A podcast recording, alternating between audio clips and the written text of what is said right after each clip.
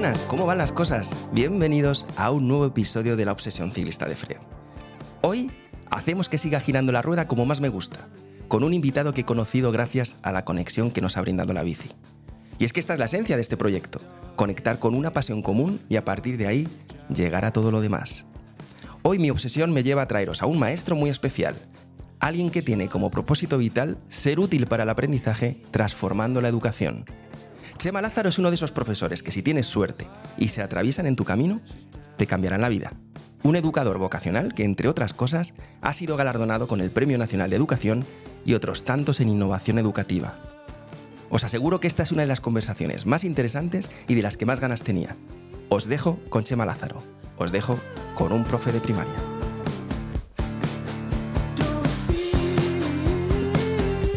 Pues le metemos este plus, este plus que va Perfecto. para el oyente que no para el televidente. Ok. ¿Vale? O sea que ahora ya esto está, esto está ya grabándose. ¿Vale? Muy bien.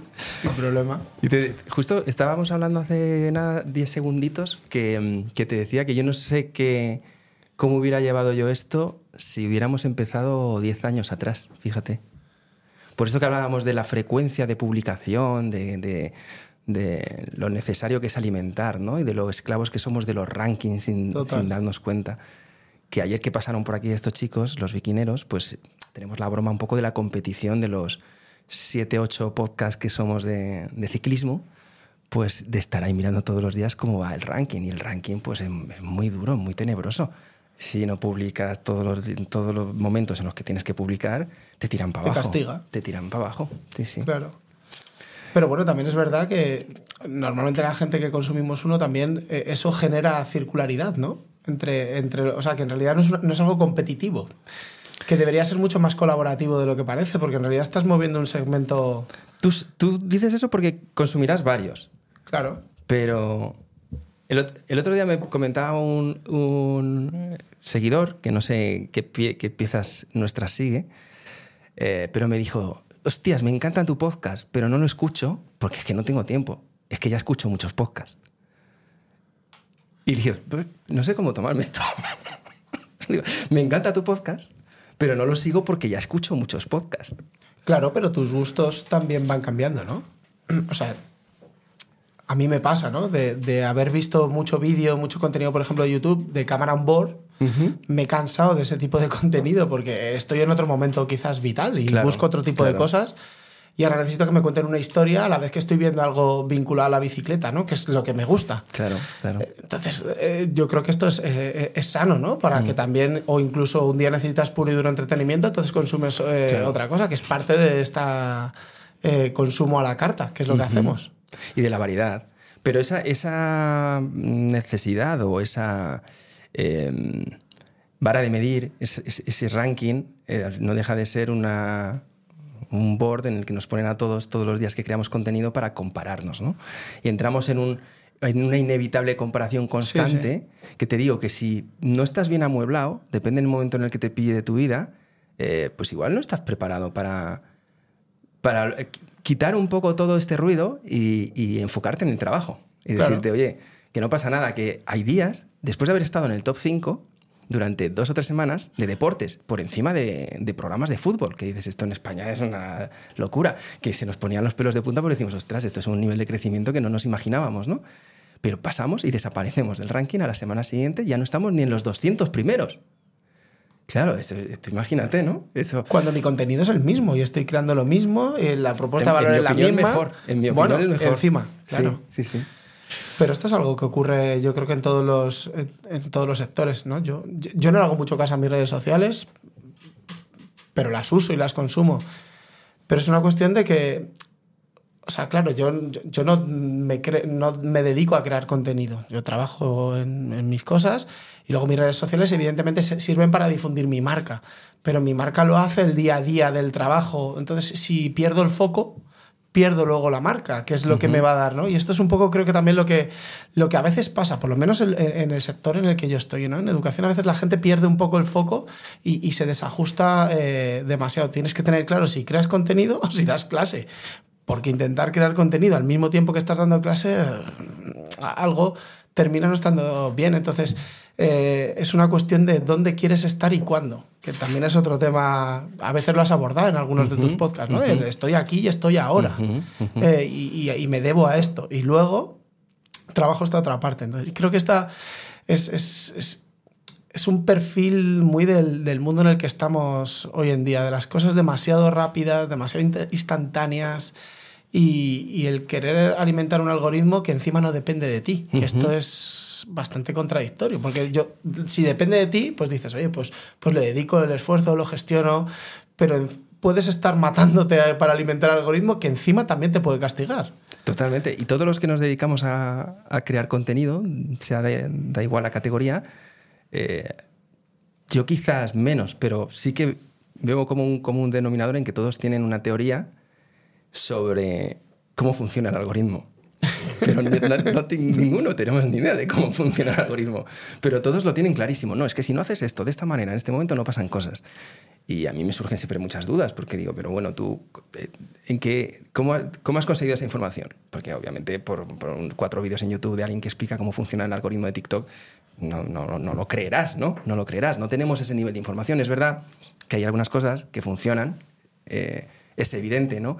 Y, que son muchos de los grandes creadores de contenido que no es que creen contenido de calidad, es que son que llegan a mucha gente por, por el tipo de, de, contenido que, que, hacen, pero también por la capacidad que tienen ellos para, para saber seducir y captar esa atención en el momento adecuado con una serie de cartelas, con una serie de clickbaits, lo que sea. Sí, hay cosas que en el fondo los que estamos detrás de la pantalla somos humanos y la comunicación entre humanos requiere de una llamada a la atención y de una capacidad de retener luego esa atención. Y eso es, tan, eso es básico, eso está por encima de cualquier algoritmo. Luego está el algoritmo, el por qué me está enseñando a mí estas cosas eh, y mañana me enseña otras. Hay descifrar Y luego hay una, hay una parte que el algoritmo no maneja, ¿no? Y es si yo soy oyente y a mí un, un, podcast, un capítulo me ha removido, me ha generado algo y yo tengo una grupeta en la que estamos 140 ahí metidos en un grupo de WhatsApp, la comparto y eso lo muevo y, y, y lo narro desde la emoción que lo viví, esto es algo que también otros van a decir, hostias, esto tiene que estar guapo, ¿no? Lo que está contando, porque yo tengo un vínculo con él, él, hace cosas que a mí me gustan, si él me está diciendo que esto ha molado, eh, eh, tiene, que, tiene que tener algo chulo, ¿no? Entonces eso el algoritmo no lo maneja y también funcionamos los seres humanos de esta manera, ¿no? en, el apartado absolutamente analógico en el que nos recomendamos eh, cosas porque nos mueven nuestras emociones y esto a veces es eh, no, se tiene tan en cuenta, pero mueve, mueve mucho, ¿no? De hecho, es el principal, principal validador eh, de, ventas hoy en día. O sea, la confianza que tú ya tienes adquirida con alguien que, es amigo tuyo ya es un sello de garantía para, para dar el siguiente paso a la compra. Como a un colega le vaya bien algo, el resto se lo compra todo el mundo, ¿no? Porque ya te la testado, te ha dicho, tú tienes además el filtro ya de la confianza. ya trabajo por ti. Exacto, no es la marca, sino es eh, la persona. Eso es. ¿Estamos ya? Estamos grabando, pero necesito un cable para este power bank y seguimos. Más largo, ¿no? No, eh, es que he cogido el que no era correcto. ¿Este? USB-C. Eso es. Vale. Continúa. pero estamos. Llega el cable, ¿no? Vale. Eh, pues tú, eres un ejemplo precisamente de, cómo es, de qué es, de cuál es la misión de este, este proyecto. Porque en este proyecto, y yo lo digo muchas veces, eh, nos une la bici, pero una vez que hemos conseguido esa unión, vamos a por todo lo demás. Total, sí, sí, sí, no, no. Yo cuando me, invitaste fue lo primero que me llamó la atención porque digo, a ver, yo soy un, como creo que todo el mundo que monta en bici, excepto un 10% de elegidos, ¿no? Eh, un, paquete motivado, ¿no? Que, invierte eh, su dinero y su tiempo en una pasión digo, ya poco que haya hecho algún viaje en familia, ¿no? Tampoco eh, tengo yo unas grandes virtudes eh, como ciclista, nada más que lo que me apasiona. Y luego es verdad que luego tiras de la línea y es verdad que un montón de, parte del contenido es esto, ¿no? Hay algo que me une y luego son un montón de círculos concéntricos que va haciendo como todo eh, una masa mucho más grande, que en realidad eso es lo que moviliza todo. Nos conocimos por, por las redes, nos conocimos gracias a estos algoritmos, Total. nos conocimos por una misma pasión que compartimos, Pero luego cuando yo rasqué un poquito más, después de intera- intera- interactuar eh, los dos mm, en varias ocasiones, mm, a mí de vez en cuando me gusta rascar y decir quién es esta persona con quien estoy hablando. Y claro, descubrí un mundo en ti que dije, bueno, esta persona tiene que estar aquí. Me Qué bueno. encanta lo que haces, me encanta cómo Muchas lo cuentas, gracias. me encanta... eh, bueno, eh, todos los, todo- to- los, los contenidos más chulos que podemos destacar de Chema los voy a dejar en, en el link en, en la descripción de este, de este capítulo. Pero para mí hoy tengo un desafío importante contigo. Bueno, seguro que lo superas, vamos, no creo que... Bueno, vamos a ver. eh, ¿Cómo se dice, no? Esto de under promise y over delivery, ¿no? Pues he hecho todo lo contrario. he hecho un over promise y ahora espero hacer también un over delivery. Pero bueno, nada. eh, hoy vamos a hablar de educación. Pero no solo de, la, de educación, vamos a hablar de cómo funcionamos, vamos a hablar de cómo funcionan los procesos mentales que nos llevan a ciertos comportamientos que a lo mejor no, no entendemos muy bien. Seguramente hablemos también de la motivación. Entonces, eh, vamos a empezar seguramente... Eh, En uno de los últimos podcasts que yo te he escuchado y que, y que además me han compartido muchos amigos, la motivación, ¿cómo era? Era una milonga, era algo así. Era ¿no? un fraude. Un fraude que yo, yo decía, en parte un poco lo compro, ¿eh? Pero- ¿Empezamos por ahí o qué? Porque Venga. empezamos por la motivación. Porque yo digo, de, de todo lo que tengo que hablar contigo, esto es lo que más me acojona. No, no, no, no, no, porque. O sea, la motivación en mi contexto en educación no es que esté Sí. mal entendida, está lo siguiente a malentendido. Es decir, las aulas se han convertido de, yo lo llamo de cholos simeones. ¿Vale? De peña que va por las aulas ahí animando la grada, ¿no? Eh, por los laterales y venga, arengando, ¿no? Sí. Y esto no es motivar, esto es incitar, animar, pero no es la motivación. Y además se junta que venimos eh, en, en educación en un contexto muy de condicionamiento clásico, eh, en el que lo ha petado el- los premios y los castigos. Y esto no es motivación, esto es condicionamiento clásico. Y yo eh, creo que la educación de verdad está muy alejada de todo esto. Entonces, ¿qué es la buena motivación? Pues la que, la que te motiva, la que te da motivos. Es que es, es algo tan sencillo como eso, ¿no? Eh, tengo un ejemplo muy guay, que hemos estado hablando antes un poco de ello, ¿no? Eh, mis alumnos evidentemente saben que a mí me apasiona la bici. Voy todos los días a trabajar en bicicleta. No paro de hablar, todo, obviamente, ¿no? Ellos respiran esto. Entonces, cuando yo les planteo un proyecto en el que tiene que ver con la bici, pues ellos dicen, ostras, si a mi profe, que yo tengo vínculo, que le conozco, que le aprecio, le gusta esto, algo tendrá eh, interesante. Y nacen proyectos solo, por ejemplo, por la relación humana que hay de lo que a uno le motiva, a otro también le motiva. Y esto no es refuerzo, castigo, ni nada de esto. Entonces, creo que es interesante abordar la motivación desde los intereses, desde la personalización, desde la autonomía, que esto es algo muy importante.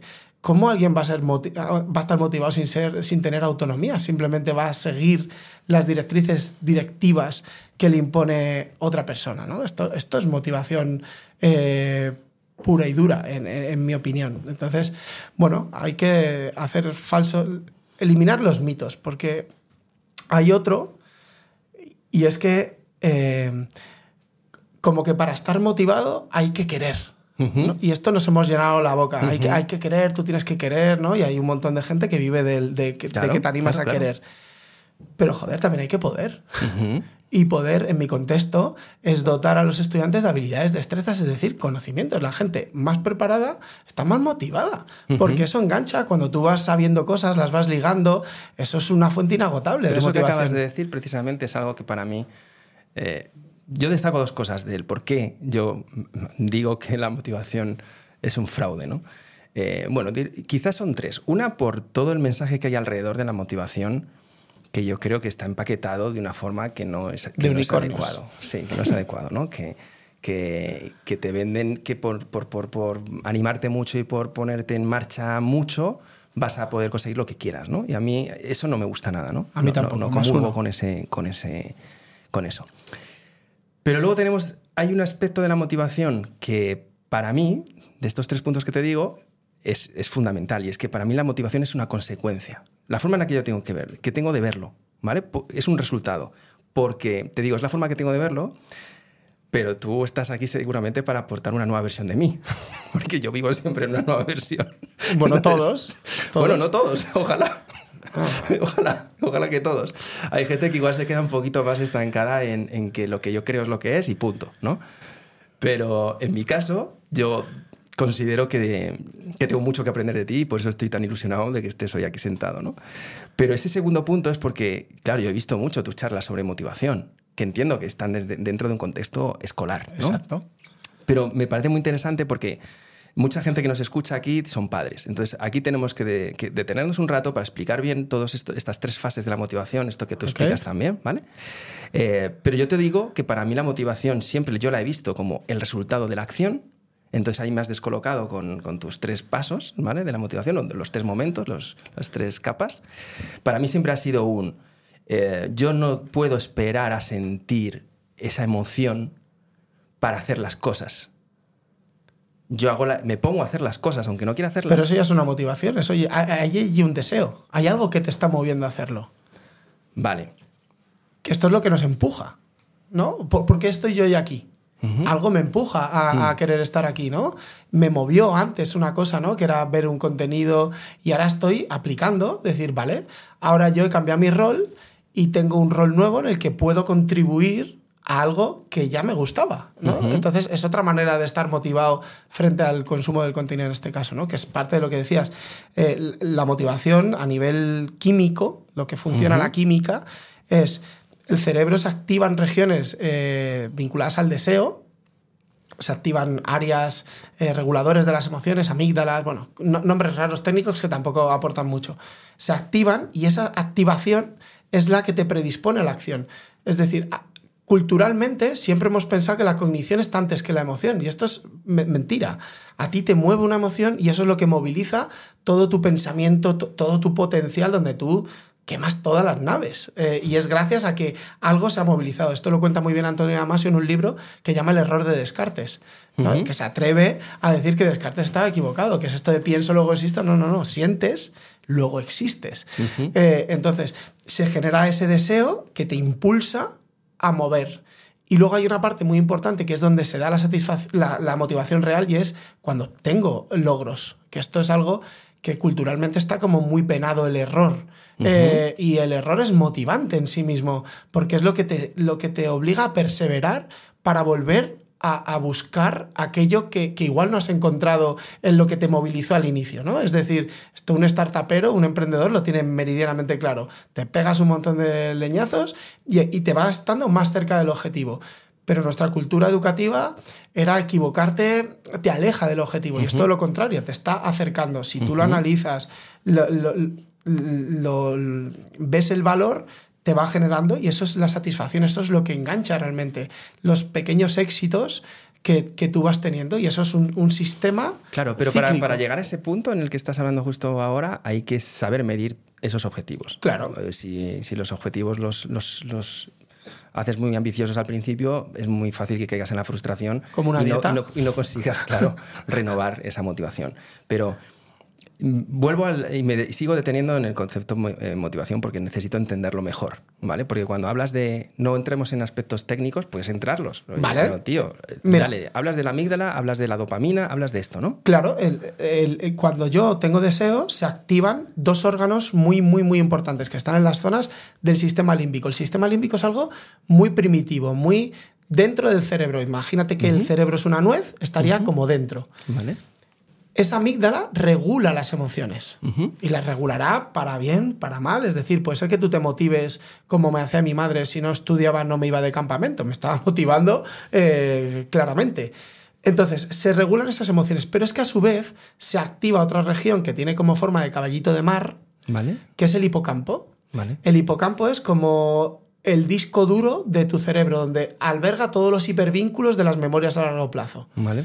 Entonces, claro, si tú activas todo ese cóctel, imagínate lo que tienes eh, para movilizar. Es decir, estoy activando, por un largo, emociones que van a estar asociadas a la curiosidad, a la sorpresa, a la expectativa, ¿no? Todo emociones que nos mueven como seres humanos. Y además estoy activando todo, lo, todo el paquete de información asociado a ese contexto que yo tengo. Eso es, fundamental hacerlo. ¿Cómo se hace esto? Pues cuando hay algo que te llama poderosamente la atención, las preguntas, eh, las preguntas retadoras, eh, los desafíos alcanzables. ¿no? Cuando tú vas a un cliente, te plantea un reto Y dices, hostia, qué guapo, vamos a solucionarlo. Ahí se activa todo este. Entonces, tú ves toda tu experiencia y te pones en la acción, que ya ahí entran otro tipo de neurotransmisores que nos predisponen a hacer. Pero es que el último, el de la satisfacción, es de los más potentes, porque si tú no segregas el placer, el cerebro no quiere volver a repetir esas acciones. Es decir, es tan sabio que todo aquello que no fue placentero para él tiende a no querer volver a repetirlo. Y yo pongo un caso personal de esto que, se entiende muy bien. Yo tuve una profesora de matemáticas en primaria, se llamaba Fuencisla. Yo lloraba cuando salía a hacer los ejercicios de matemáticas. Mis capacidades eran las que eran, ¿no? eran eh, eh, eh, podían cambiar si ella me hubiera acompañado, pero las inmovilizó. Eso generó en mí un sesgo en el que yo no era capaz de, enfrentarme a los números. Me duró hasta psicometría en, psicopedagogía en la carrera, ¿no? En el que yo tenía esta fobia a los números. Cada vez que veía números no quería enfrentarme porque ninguna experiencia fue placentera. Pero tenía otra persona, como fue por ejemplo Manolo, en el que me hizo sentir que lo que yo aprendía generaba un montón de valor. Eh, trabajé para un cliente, recuerdo, en Kairos, en el que ella me dijo que era muy bueno con las personas. Entonces me generó un valor que yo lo utilizo para luego enfrentarme a nuevos desafíos. Y eso tiene mucho que ver con la motivación, con cómo medir tus éxitos, que sean alcanzables, que sean medibles, que em, tengan que ver con tu grado de competencia, porque muchas veces están lejos de, tu capacidad, aunque el reto te motive mucho. Hay que hacerlo más pequeño para generar eh, ese éxito. Y cuando esa combinación entre dificultad y capacidad se combinan, es cuando vives en un flow eterno, ¿no? Entonces es, es es un estado en el que no sabes si trabajas, no sabes si vives, estás como en una ensoñación constante porque vives en un estado de flow. De, así. Claro. Eh, y esto nos pasa a un montón de personas. Y además se junta con tu propósito, que esto también tiene que ver con la motivación. A mí me pasa igual. A mí mi mujer me dice, tú no vas a trabajar, tú vas a pasártelo de puta madre. Pues es que un poco es cierto. Yo hago mi propósito. Yo he venido aquí para ayudar a gente a, ser mejor de lo que es a través de la educación. Esto lo tengo clarísimo. No vengo a enseñarles matemáticas, no vengo a enseñarles sociales. Eso es mi herramienta para lo otro. Entonces, este es mi propósito para lo que yo estoy. Entonces, claro, cuando acompaño personas, mejoran, que esa es mi satisfacción. Y entonces, cualquier esfuerzo es poco porque mi propósito eh, es muy grande. Y eso me motiva muchísimo a la acción.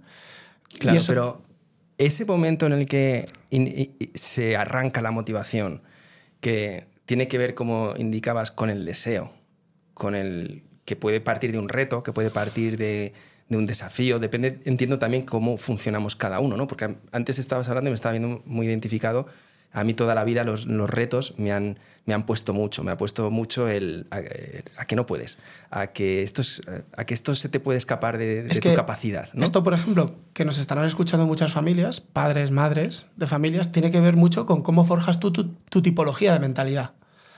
Es decir, la, eh, esto lo estudia una mujer que se llama Carol Dweck, que ella investigó sobre que las personas tenemos dos tipologías de mentalidad y asocia la mentalidad fija y la mentalidad de crecimiento. Vale. La mentalidad fija serían estas personas que asocian todo su éxito a sus capacidades. Vale. Entonces, cuando tú eres bueno, eres listo. Y cuando no te sale algo, eres tonto. Tú como padre puedes forjar esa mentalidad de crecimiento, ¿no? Cuando hace algo mi niño bien, le digo, ay, qué listo es mi niño, ¿no? Pero madre mía, vaya máquina, ¿no? O tú puedes forzar lo contrario, que es la mentalidad de crecimiento, entrenarla. ¿Qué es la mentalidad de crecimiento? Asumir que tus capacidades cambian y varían, pero no depende tu éxito de ellas. Tu éxito depende de cómo tú las movilices, de la cantidad de partidas que eches, de cuánto esfuerces, de cuánto trabajes, de cuánto perseveres. Ese va a ser tu éxito. Tú asumes que la mentalidad de crecimiento te ayuda a las personas, cuando te retan, te hacen mejor. Asumes que los desafíos te hacen crecer, que el error forma parte de tu proceso de aprendizaje.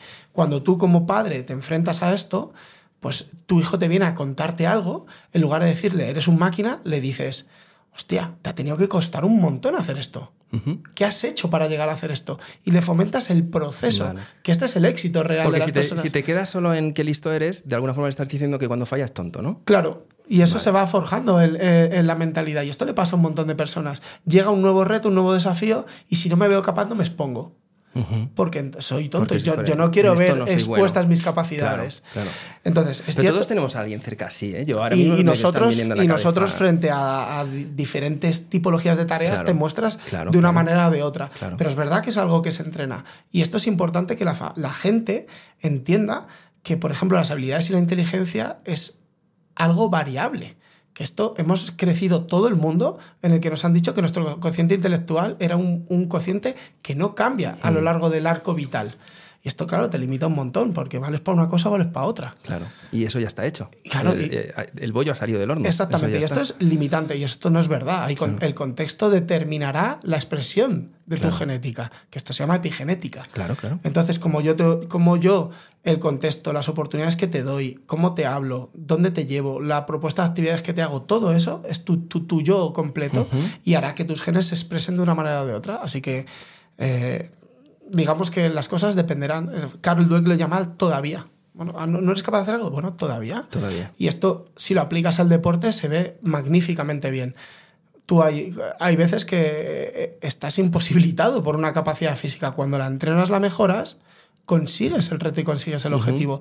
Esto lo hablas tú mucho, ¿no? Desbloqueas esos topes mentales que te vas forjando. Eso es mentalidad fija, los, los, los bloqueos mentales que te vas generando. Claro. La mentalidad de crecimiento lo que nos dice es que, bueno, yo soy consciente de mis capacidades, estoy limitado por algunas, pero eso no quiere decir que no lo vaya a hacer. Si me pongo en el camino y en la ruta, es muy probable que lo consiga. Claro, pero porque se, porque se pierde, yo creo que en el, en el- en el viaje de la vida se pierde, se pierde la práctica del aprendizaje.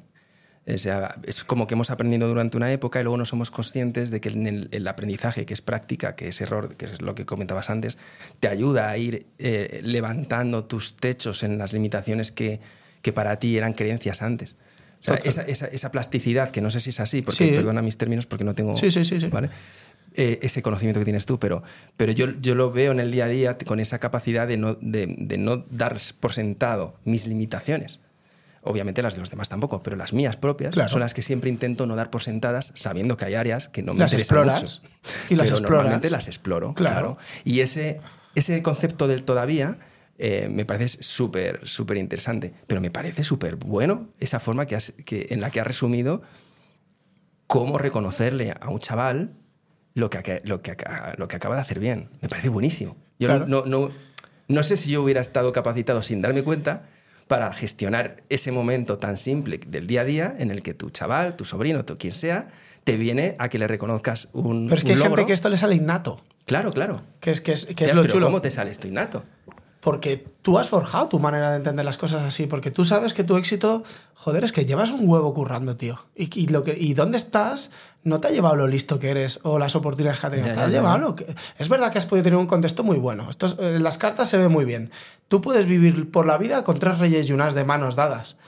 Que, bueno, pues de puta madre. claro, claro. Pero eso no quiere decir que vayas a ganar la partida. Tienes que jugarla. Claro, pero que no le, no le estás reconociendo lo, el- lo que ha conseguido, le estás reconociendo el esfuerzo, la dedicación, la prueba, el ensayo, el a ver qué pasa, el darse golpes. Es, ese es el camino que le estás reconociendo. Y que como fruto ha tenido eso. ha conseguido eso. Y luego le puedes retar. Claro, ¿Y qué serías capaz más de hacer de esto? claro. Porque esto también es importante, plantear el siguiente reto. Porque si entendemos que no existen, ¿vale? ¿Cuál, cuál es el siguiente ahora? ¿Qué Claro. necesitas para hacer el siguiente reto? Claro. Oye, Y yo ¿qué te estás pensando? Claro. Pero con esto de la motivación es que, claro, yo igual, yo igual tengo una percepción un poco más superficial porque no tengo ese conocimiento que tienes tú sobre, sobre esto. Pero yo tengo un problema con esto cuando normalmente lo ves como una energía mágica que necesitas que te impulse para conseguir cosas. Porque, porque normalmente se tiene la cara B, la- le das la vuelta al disco y el problema es que cuando no estás motivado por algo, eres, normalmente la gente suele ser muy buena listando los porqués no está motivado por algo y normalmente eso genera siempre compasión en el que está cerca de él para, oye, eh, pues es verdad, es que no estás motivado. ¿No? Entonces, el problema que yo tengo con la motivación es la contra de cuando no tienes la motivación, cuando se usa en un, quizá de una forma muy, muy superficial. Yo necesito estar motivado para hacer algo. Y yo, yo digo, no, tú lo que tienes es que poner, ¿quieres, ¿quieres hacer eso? Te tienes que poner a hacerlo. Claro. Y la motivación será el resultado Y la de esto. buscarás. Esto, Claro. esto es como pensar en las musas, ¿no? ¿No? Es que lo- los escritores, eh, la imagen que tiene la gente, ¿no? Es alguien que fuma un cigarro, que toma café y mira por una ventana con un ordenador muy bonito esperando que eso aparezca, ¿no? Efectivamente. Esto es Peña que Es se levanta a las 6 de la Es mañana y está escribiendo 12 horas y eso tiene un producto que flipas. Hablábamos Y- eso para mí yo ayer exactamente igual, que, que precisamente hablábamos sobre este concepto. Eh, porque nosotros, creo que lo comenté en el newsletter de ayer, creo que fue, nosotros tenemos una rutina diaria. Nosotros empezamos el día, para mí yo, hablando, desde siempre. Nos hacemos un café, lo que sea, ya normalmente haces un desayuno mucho más elaborado. Eh, yo me hago un café y, no- y lo primero que hacemos en el día es hablar, cara a cara. Nos sentamos el uno delante del otro y nos ponemos a hablar que muchas veces pues filosofamos sobre cosas, otras veces hablamos simplemente de lo que vamos a hacer en el día, de lo que hemos aprendido el día anterior. Y son conversaciones que nos llevan 20, 30 minutos, a veces una hora, a veces dos horas, a veces, ostras, que son ya las 10 de la mañana, que ponerse en marcha, ¿no? Pero es algo que para nosotros nos alimenta mucho y nos enriquece mucho y nos, y nos ayuda a, a forzar muchas veces la plasticidad de, de, no dar nunca las cosas por sentado, ¿vale?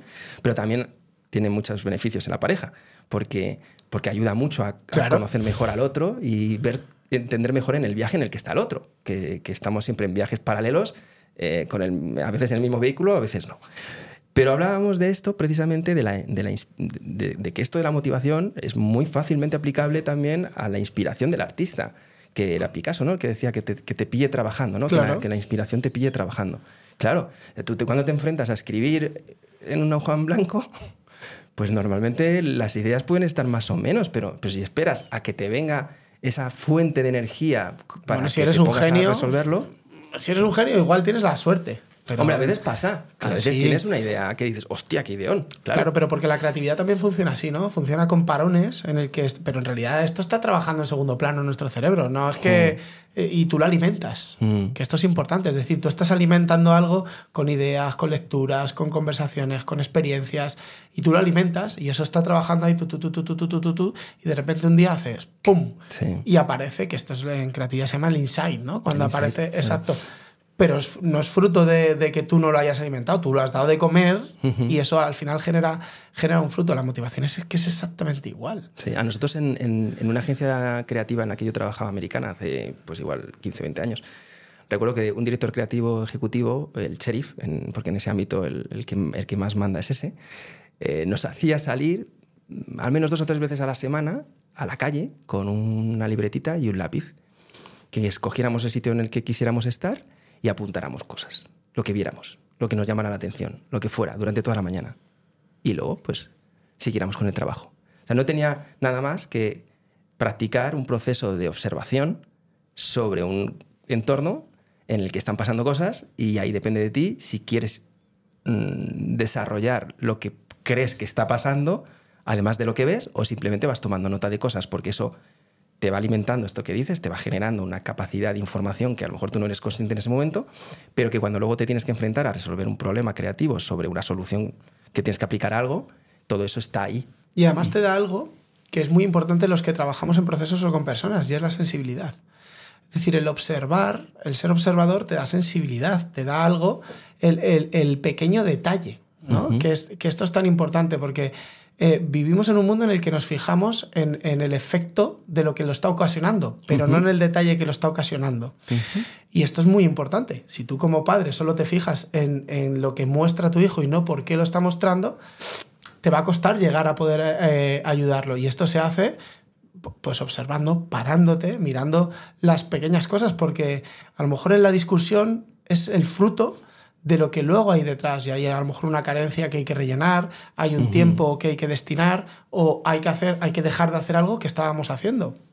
Y esto, yo que trabajo con mis 20 eh, chavales, esto es súper importante, ¿no? El tener esa sensibilidad que te hace acercarte cuando necesitan eh, eh, eh esa palabra a lo mejor de aliento en un momento, ese ajuste en algo, uh -huh. y eso también tiene que ver con la motivación, ¿no? Intentar dar a cada uno lo que necesita en el momento que lo necesita. Me, me, me gustó mucho, eh, pero mucho, cómo te miraban los chavales en el vídeo este del que estábamos hablando antes, que os recomiendo absolutamente que lo veáis, porque veréis quién es este tipazo. Y, una que meto aquí un paréntesis, no sé cómo no te aplaudían después de cada speech. Porque no, porque brutal. yo creo que eso luego lo cortan, porque el, el bruto fueron como igual casi tres horas que estuvimos ¿no? charlando. Sí, sí, sí. Claro, sí, yo sí. digo, es que está soltando una cantidad de valor en cada respuesta que te hacían que yo alucinaba. Que digo, hoy que le tengo aquí delante, le tengo que preguntar, oye, ¿por qué no te aplaudían? Si no, no, sí, sí, sí, lo hacían, vale. sí lo hacían. Pero, me pero como te digo, hostias, me encantaba cómo te miraban ¿Te das cuenta de la relación de la que habláis que teníais en ese... ¿Son los chicos del colegio de Zarzal? Sí, sí, sí, sí, sí. sí. Vale. De hecho, o sea, mira, eh, eh, hace... Mm, mantengo mucha relación con casi todos por Instagram porque nos seguimos, porque hay, una, hay un vínculo. Y el vínculo no se rompa cuando dejas de trabajar, porque hay una admiración. O sea, yo los quiero y me preocupo por sus vidas, porque en el ¿Pero fondo... hace cuánto de eso? Pff, mucho. Eh, mucho. Eh, yo te diría que eh, dejé de estar con ellos en el año 2014, creo. ¿Tanto? Claro, Wow, pensaba mira- que era pospandemia. No, no, No, estás... no, no, no, no, estoy hablando hace mucho tiempo. Yo me casé en el año 2015, Vale. no, 2014, y estos alumnos vinieron a mi boda en el año 2014. Porque va a hacer ahora 10 años que me casé, justo, pues ahora, pues 10 Que años. fueron a tu boda. Sí, invitados alumnos. por mi mujer de sorpresa a mí. Y todos felices. Y todos, yo me pegué la llorera de, de- de mi vida, porque yo, no, yo esto no lo sabía. Yo tenía, en aquel entonces tenía una canción que nos funcionaba de narrativa en clase, que era la canción de, de Macklemore, que se llama Us, eh, Like the Ceiling Can't Hold Us. Esto fue mi mensaje, lo que yo les regalé. Y en un momento de la ceremonia, que nos estaba allí eh, acompañando un colega, suena la canción. Yo me emocioné porque la canción me, me vincula a ellos. Y de repente empezaron a aparecer todos por allí. Con... Y el regalo fue, le regalaron a mi mujer lo que habían aprendido de mí. O sea, fue Hostia. la hostia a, a nivel de esto. Pero lo, lo curioso es que tengo este vínculo y el otro día me hablaba con una, con una de ellas, con Ana Jara, y hablábamos de. Me preguntó, oye, ¿vas a- el sábado al concierto de Lawful Lesbian? Y yo, no, no, voy, a, eh, voy mañana, el jueves, al DAR de Bogotá. Eh, joder, pues a ver si nos vemos tal. Y al rato me escribe, estoy haciendo un proyecto eh, en la universidad y me gustaría contar contigo, a ver si nos podemos tomar un café y vernos. Esto fue como un martes y yo los viernes voy todos los viernes a desayunar a la autónoma con mis hijos y otros compañeros así de manera totalmente informal. Y al entrar a la Universidad Autónoma a desayunar, había otra alumna, Leire Caballero, allí ya con su, su- su look de estudiante de magisterio, sus rastas, su, su piercing. Y fue muy gracioso porque nos reconocimos, estuvimos hablando, poniéndonos un poco al, al día eh, y, y hablo con ellos. Es decir, y, y- y no- con estos que estoy ahora no, no me imagino otra manera de hacerlo, de hacerlo diferente. Es decir, joder, son muchas horas trabajando con personas. Pero ¿cómo a- llegas a ese vínculo con, con los chavales? Porque para mí es algo extraordinario. Sí, pero claro, por, por- por lo que he dicho, el propósito. O sea, yo tengo claro. O sea, yo, yo les explico matemáticas porque entiendo que el conocimiento les va a emancipar eh, intelectualmente y eso les va a generar libertad. Eso todo lo tengo clarísimo. Pero luego les estoy acompañando en un proceso vital eh, en el que pasan conmigo 30 horas a la semana. Es decir, pasan más horas que con sus familias. Esta es la realidad. Eh, sus familias depositan toda la confianza en mí como tutor, como responsable legal. Es decir, es mi obligación hacer el vínculo. Me caigan mejor o me caigan peor. Evidentemente, con unos vinculas más porque, po- porque están más cercanos en los estilos de vida, son más afines. O saben más, O o- saben más y otros te, te cuesta. Pero eso no quiere decir que no te importen. Entonces, yo no concibo un profesor, un maestro, que haga esta labor sin preocuparse de la persona que tiene delante. Y más en los contextos en el que estamos actualmente, que todo el mundo habla de la personalización del aprendizaje, de todas estas cosas. Yo no puedo personalizar si no les conozco. Esto lo, lo- lo tengo que, lo tengo meridiano. Entonces, ahí parte el, el generar ese vínculo, el, el- el ser cercano. No sé, también me sale muy natural. ¿eh? Creo que lo tengo muy, muy innato en la relación con las personas. Se me dan bien. Estar con gente se me da bien. Claro, pero hay una transformación, o al menos hay un enfoque muy particular de cómo tú consideras que se tiene que dar clase, que es lo que genera el vínculo por encima de todo, porque si Claro. va un chaval de 12 años o no sé qué edades son, son Sí, 11. Tienen 10, 10 11, o 12. menos. Eso es. están en una edad en la que lo más normal es que te manden a la porra, ¿no? Empe- eh, van a empezar a hacerlo, ¿no? Eh, eh, esta es la realidad, pero yo les hago conscientes de esto y, y se lo transmito eh, literalmente, ¿eh? Y les digo, a ver, yo os quiero, ¿eh? Esto que lo tengáis claro. Digo, ahora cuando hacéis las cosas mal, yo me enfado, pero no dejo de quererte. Y esto, este matiz es como muy relevante en el, en el planteamiento que tienen de las cosas, porque es decir, joder, este tipo...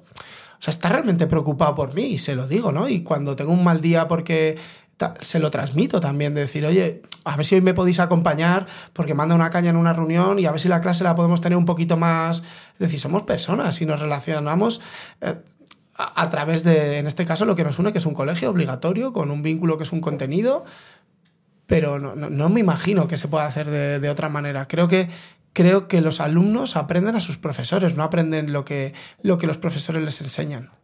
¿Qué tan importante es precisamente eso? El, el contenido de lo, que, de lo que tienen que memorizar frente a lo que pueden aprender de verdad para convertirse. Claro, pero el, el contenido a veces es una excusa muy chula para hacer cosas muy, muy, muy chulas, ¿no? Es decir, eh, ahora, ahora mismo, actualmente está pasando, ¿no?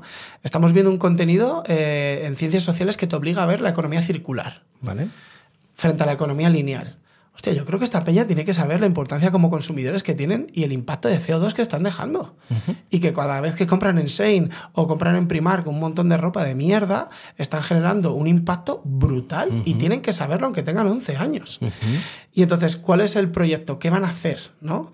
Pues van a preparar eh, eh, mini productos que cambien su entorno más cercano a través de la economía circular. Pues oye, si estoy estratégico. Claro. Diseño estratégico total. Absoluto. Me. Si yo estoy en un colegio, joder, y todos los días tenemos ciclismo, tenemos cada 15 días una unidad de bici, y a mí me deja de valer la bici porque crezco, yo no puedo venderla a otro compañero del cole y estoy dando una vida a un segundo producto sin necesidad de fabricar otro y además con toda la filosofía que tiene, por ejemplo, la bicicleta de detrás.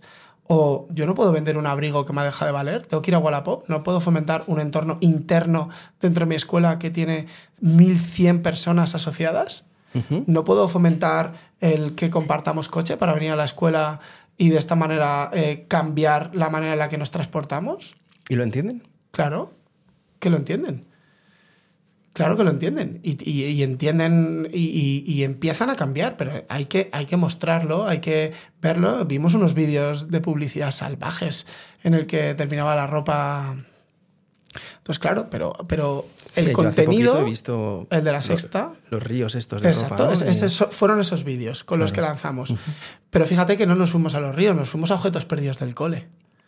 No hace falta irte a África para ver cómo se desperdicia un montón de ropa. Fíjate toda la que se está tirando aquí, que la peña no viene a buscarla. Digo, estáis flipando. y se Sí, lo digo así. Digo, que, que, que- que es un abrigo que a tu familia cuesta 80 eurazos. Tío, y no solo es el valor económico, sino que te importa tanto porque vas a tener otra prenda. ¿Y tú sabes lo que está generando esto? Eh, y bueno, hay un trabajo de pico pala, pico pala, pico pala, pico pala, pico pala, y algo quedará. Eh, y eh, los docentes trabajamos en, la educación de la utopía. Celaya decía que el día que dejes de estar en tu barco llevarán tu bandera enarbolada, ¿no? Pues yo espero que, que si para mí como profe, eh, en este caso la ecología es algo importante, pues al fin y al cabo ellos lo terminarán aprendiendo. Entonces tampoco vienen a la escuela con, con, con envases, llevan eh, objetos que sean reciclables. ¿Por qué? Porque, bueno, porque al fin y al cabo la manera en la que vivimos y los actos es lo que nos lleva a entender las cosas. Entonces ahí van a hacer un proyecto y, generarán los productos. Igual que hicieron unas guías de cicloturismo, ahora acaban de hacer una feria de turismo de, de salud para las familias, contándole hábitos de vida saludable. Y eso entiendo que luego tendrá repercusiones en casa cuando le diga a un niño a su padre, deja de mirar el móvil que son las nueve y media y, va- y- y- y- y estás yendo en contra de la melatonina y luego te vas a tomar una pastilla para dormirte. Mendrugo. ¿No? y, y ahora que sacas el tema de la tecnología, ¿cómo, cómo has visto ese cambio en, los, en estos 10, 15 años? ¿Cómo ha ido evolucionando? ¿O, cu- o cómo ha sido? Porque me imagino que vosotros competís, eh, como maestros, competís contra la tecnología, entre otras cosas, ¿no? Porque al final necesitáis que la atención, no solo cuando están con vosotros, que ahí entiendo que habrá unas reglas de uso, pero cuando salen de ahí no podéis controlar cómo los padres gestionan el uso de la tecnología en sus casas y tú necesitas que la atención permanezca también un tiempo cuando están en sus casas a las cosas que han aprendido por la mañana y las tareas nuevas que tienen que resolver, ¿no? Mira, eh, el- ha habido una adaptación muy rápida tecnológica de las escuelas, muy rápida. ¿En serio? Claro, llegaron ordenadores, llegaron tablets, eh, pero ¿qué es lo que ocurre? Que, que se adaptó el cacharro antes que nuestra competencia digital para poder usarla. Vale. Y eso ha generado un desfase brutal. Además, ahora estamos viendo algunos efectos que está empezando a tener la tecnología en nuestros chavales. Hemos, eh, el problema, me voy a meter un poco así en todo, pero eh, en el fondo lo que ocurre es que vivimos en un mundo en el que es una cosa o la otra. Es o libro de texto o, O iPad. o- o iPad, ¿no? Y es como, ¿por qué? Son herramientas, como otras tantas, ¿no? Entonces, cuando tú lo dicotomizas, entonces hay ese fallo de la pe- pedagógico que tiene una repercusión directa eh, en los chavales.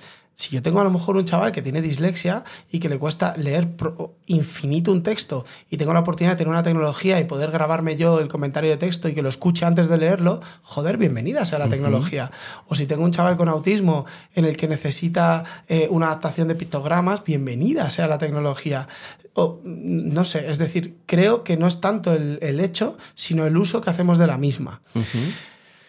Claro, si les tenemos ocho horas mirando una pantalla, expuestos a una pantalla y entienden que la única fuente de información es preguntarle a Google. Atraviesa eso, claro. Claro, entonces nos estamos perdiendo toda la oportunidad que tiene la consulta de un libro, preguntar a un experto, a aprender a hacer una entrevista a alguien que sabe sobre un tema. Pero tú les has visto un cambio en Sí. los últimos años en su, por ejemplo, algo que a mí me preocupa mucho, que es la capacidad de construir criterio, la capacidad de que los chavales puedan tener esa intención de buscar diferentes fuentes y conocimientos diferentes, conversar para poder tener una opinión como hacíamos igual un poco más mayores, ¿no? Pero yo recuerdo que nosotros echábamos mucho tiempo en el instituto eh, conversando en debates y cosas así y nos gustaba construir una opinión fundada en, en el tipo de personalidad que también estábamos construyendo para nosotros. Pero hoy las redes sociales te traen ya más o menos el mensaje, te traen un mensaje ya paquetizado y muchas veces muy polarizado que se consume, se asimila y se comparte muy rápido. Incluso, como digo, puede formar parte de... O sea, yo creo que eso, en sus vidas personales va a terminar ocurriendo, o, bueno, de hecho está ocurriendo, ¿no? Porque nos pasa a todos. Entonces, Mm. o tienes en la cabeza amueblada o preparada para desarrollar este pensamiento crítico o es muy, muy complejo. De hecho, ¿qué- ¿cuáles son las tendencias actuales? Alejar la tecnología todo lo que podamos en las primeras etapas hasta que ya está amueblado y cuando lo tengo amueblado le brindo y le presto la tecnología. Y esto está siendo tendencia. Entonces, si lo hacen los propios que crean la tecnología, debemos de hacer esta revisión. O sea, el impacto, por ejemplo, que tiene las primeras etapas de- del neurodesarrollo, el uso de la tecnología es salvaje. O sea, Vale. salvaje. Retar- retraso en, en el lenguaje, retraso en los procesos lectoescritores, eh, problemas atencionales. Esto ya se está empezando a ver. problema de atención es increíble, ¿no? Brutal, claro, pero eh, tú, tú imagínate qué déficit le estoy generando yo a mi hijo cuando nos vamos a comer a un restaurante y le planto los dibujos eh, durante la cena. claro, es claro, que es una salvajada. Una salvajada por el hecho de realmente le estás privando de un momento educativo. Claro. Aprende a comportarte en una mesa, en un espacio público, en, eh, a, a- a esperar, a, Claro. a aburrirte.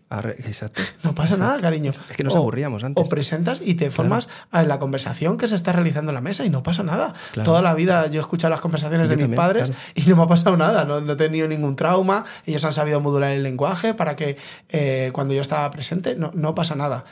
Pero claro, los padres Pero es que en el fondo... día tiran por, el, por la directa, ¿no? Porque Pero, es que pero- esto- eh, pero en el fondo es que no es culpa de los padres, es que es, es una carencia de un déficit, es que no tenemos tiempo para hablar eh, como parejas. Entonces, si nos vamos a cenar, coño, mira, o sea, cállate este rato y déjame hablar con tu madre o con tu padre o con la pareja Claro. eh, que tengan. Es fruto de, de un contexto social súper complejo, eh, que, es, que es muy multifactorial, pero es cierto que- que que cuanto menos mejor en los primeros años. Esta sería una recomendación Un poco el- clara mía. el resumen. Clara mía. Y esto se ve, por ejemplo, en la tipología de dibujos que se hacen. ¿no? Yo soy de los 80 y mis dibujos iban súper despacito. O sea, yo con mis colegas, eh, para que Oliver marcara Claro. un gol, pasaban Sí, sí. muchos días. Sí. Pero es que ahora los Transformers van a toda hostia. Y esto afecta en, en- en su percepción de las cosas. Y la realidad es que todo lo que les va a ocurrir, aprender es un proceso lento, en el que tienes que esperar a obtener frutos y tienes que dedicarle tiempo. Por leer una cosa en un momento no la has aprendido, cariño. Lo siento, por más que quieras, eh, no es.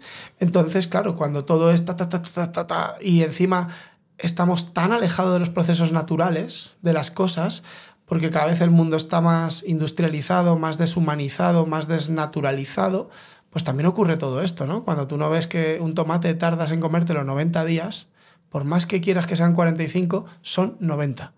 Fin, cariño, tienes que esperar, tienes que ver la flor, tienes que alimentar la flor. Entonces, eso que es tan, tan bonito de ver, le ocurre en todos los procesos. Y lo que ven es que es todo inmediato, todo ya, todo ya. Entonces, esto tiene una repercusión directa en, en su aprendizaje. Lo quieren todo y lo quieren ya. Y si no, se frustran. Y si no es que no me motivas. Y si no es que lo que me estás haciendo no está bien hecho. Entonces, Ayer comentábamos precisamente con los, chicos que, que vinieron al programa, los biquineros. Uno de ellos soltó una, una cosita en la que a mí me hubiera gustado quedarme un poquito más porque me parecía que reflejaba muy bien eh, parte de esto de lo que estamos hablando, ¿no? que no nos afecta solo a los chavales, que nos afecta a todos. Él decía, yo paso 30 minutos en TikTok y cuando termino no sé qué he visto. No puedo decirte una sola cosa que haya visto. Y he hecho el ejercicio varios momentos de la semana en diferentes mm, situaciones random y he dicho, hostias, es que no, no sé, no sé qué he visto. Es, es una, una cosa posiblemente de esta propia red social que además se habla también de su algoritmo porque tiene la capacidad de, te- de engancharte Claro. mucho, porque tiene una capacidad de, no sé qué activan en tu, en tu cerebro, pero entiendo que dopamina... Todos sistemas de recompensas rápida, inmediatos. Claro. Y eso eh, es una muy buena señal de entender cómo eh, nuestra, nuestra relación con estos soportes en adultos nos está afectando tanto y en los chavales, entiendo, Veremos las consecuencias. claro. Pero ¿cuál es la mejor forma de aprender? Despacio. Porque yo- yo Esto lo hablabas tú con Oscar Puyol el otro día, ¿no? ¿Qué es, lo, qué es lo mejor que tiene la gastronomía? Los guisos. Sí. ¿no? Que es lo que tú Chuf, flipas, que tiene un proceso, que lo vas corrigiendo según lo estás haciendo. Sí. Pues aprender es exactamente igual, es guisar a fuego muy lento. Muy lento. Entonces tú vas corrigiendo y lo vas poniendo. Y, ah, ahora está bien, ¿no? Y primero lo has puesto en remojo. Porque tienes que ponerlo en remojo y generar los contextos. Entonces, ¿qué es lo mejor? Hacer cosas despacio, hacer cosas contextualizadas, hacer cosas que sean socialmente relevantes, que tengan con- que ver con sus intereses reales. Los chavales tienen intereses que flipan.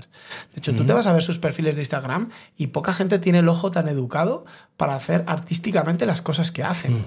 Y esto hay que potenciarlo. Esto no, no, no- no lo puedes demonizar. Sácale el partido, ¿Lo joder. haces?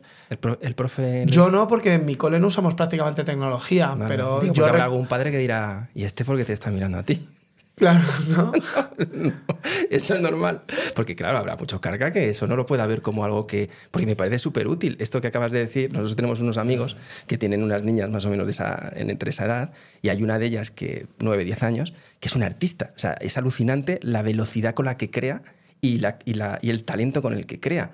Esto que estás diciendo ahora me parece fundamental en que ojalá todos los profesores, profesoras tuvieran esa sensibilidad para decir, oye, conoces a estos, eh, conoces a tus alumnos, sabes las habilidades que están desarrollando. Claro, pero para esto hay alguna cosa que es fundamental. Eh, o sea, lo primero, hay muchos profes que hacen cosas brutales. Esta, es- esta es la tendencia. Vale. Porque si no, como especie estaríamos muertas. ¿no? Yo, yo siempre soy muy propositivo en esto.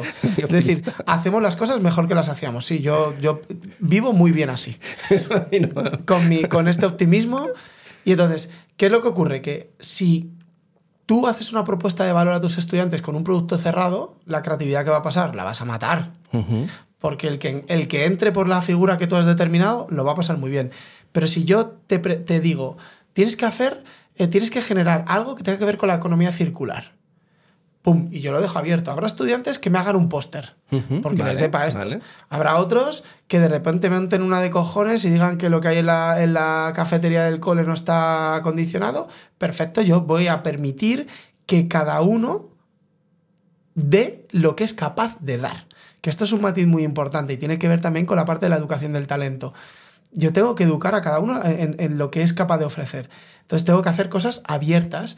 Entonces, si tú quieres presentar esto, pues a lo mejor hay alu- alumnos que están flipados con la radio y te presentan un podcast con seis capítulos hablando sobre la economía circular. Perfecto, chimpún. Brutal. Ya, ya lo tenemos. O a lo mejor hay alguien que dice, no, yo lo voy a hacer a través del baile. El baile, hasta donde yo sé, expresa todo y la peña paga fortunas Claro, claro. por ir a ver una obra de arte que le emocione en, en- en la danza. ¿Por qué los estudiantes no pueden crear esto si es su know-how, la parte donde ellos crean? Pero para esto tienes que haber educado lo que decíamos, la sensibilidad, el ojo, el aprender a ver esa otra parte que es Mm. que es muy compleja y para esto tú tienes que asumir una cosa que es importante y es la singularidad humana. Es decir, tú tienes 20 personas delante que son diferentes, te gusten o no te gusten.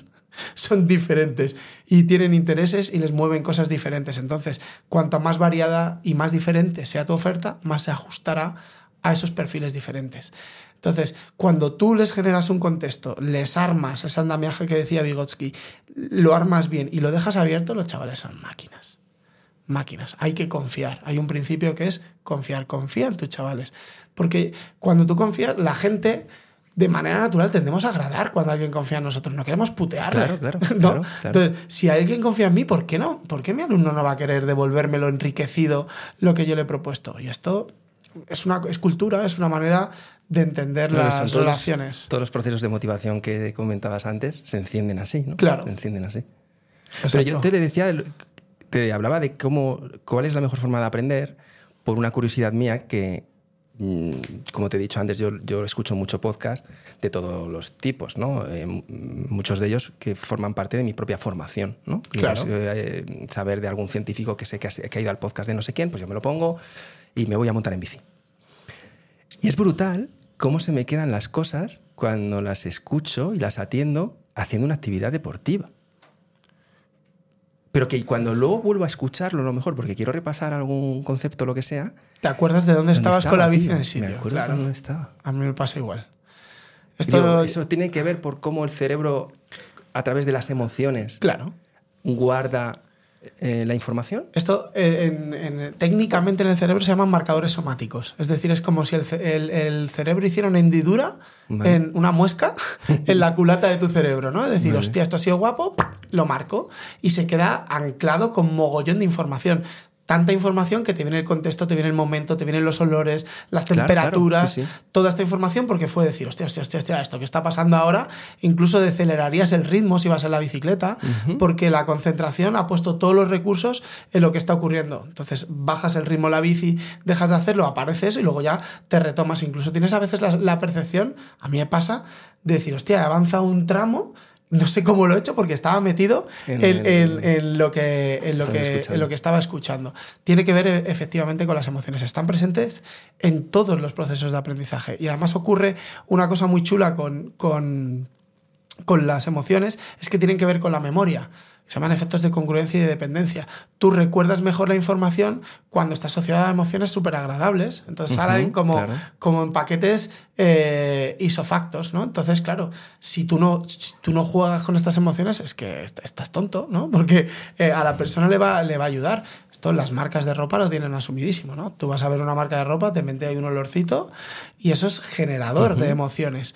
En el aula eh, nada nos diferencia de todo esto, ¿no? Yo te, yo te ayudo, te acompaño para que ocurra esa parte eh, eh, emocional y tiene a veces que ver con la, con la parte del éxito. Hay, hay, procesos que sí que es verdad que ocurren en el cerebro de manera natural a la hora de aprender. Hay una parte inicial tiene que ver con la memoria, que es una fase en la que tú codificas la información. Esto lo que hace el cerebro es, tú percibes estímulos externos y a veces también nacen con estímulos eh, internos. Y entonces tú empiezas a codificar esa información.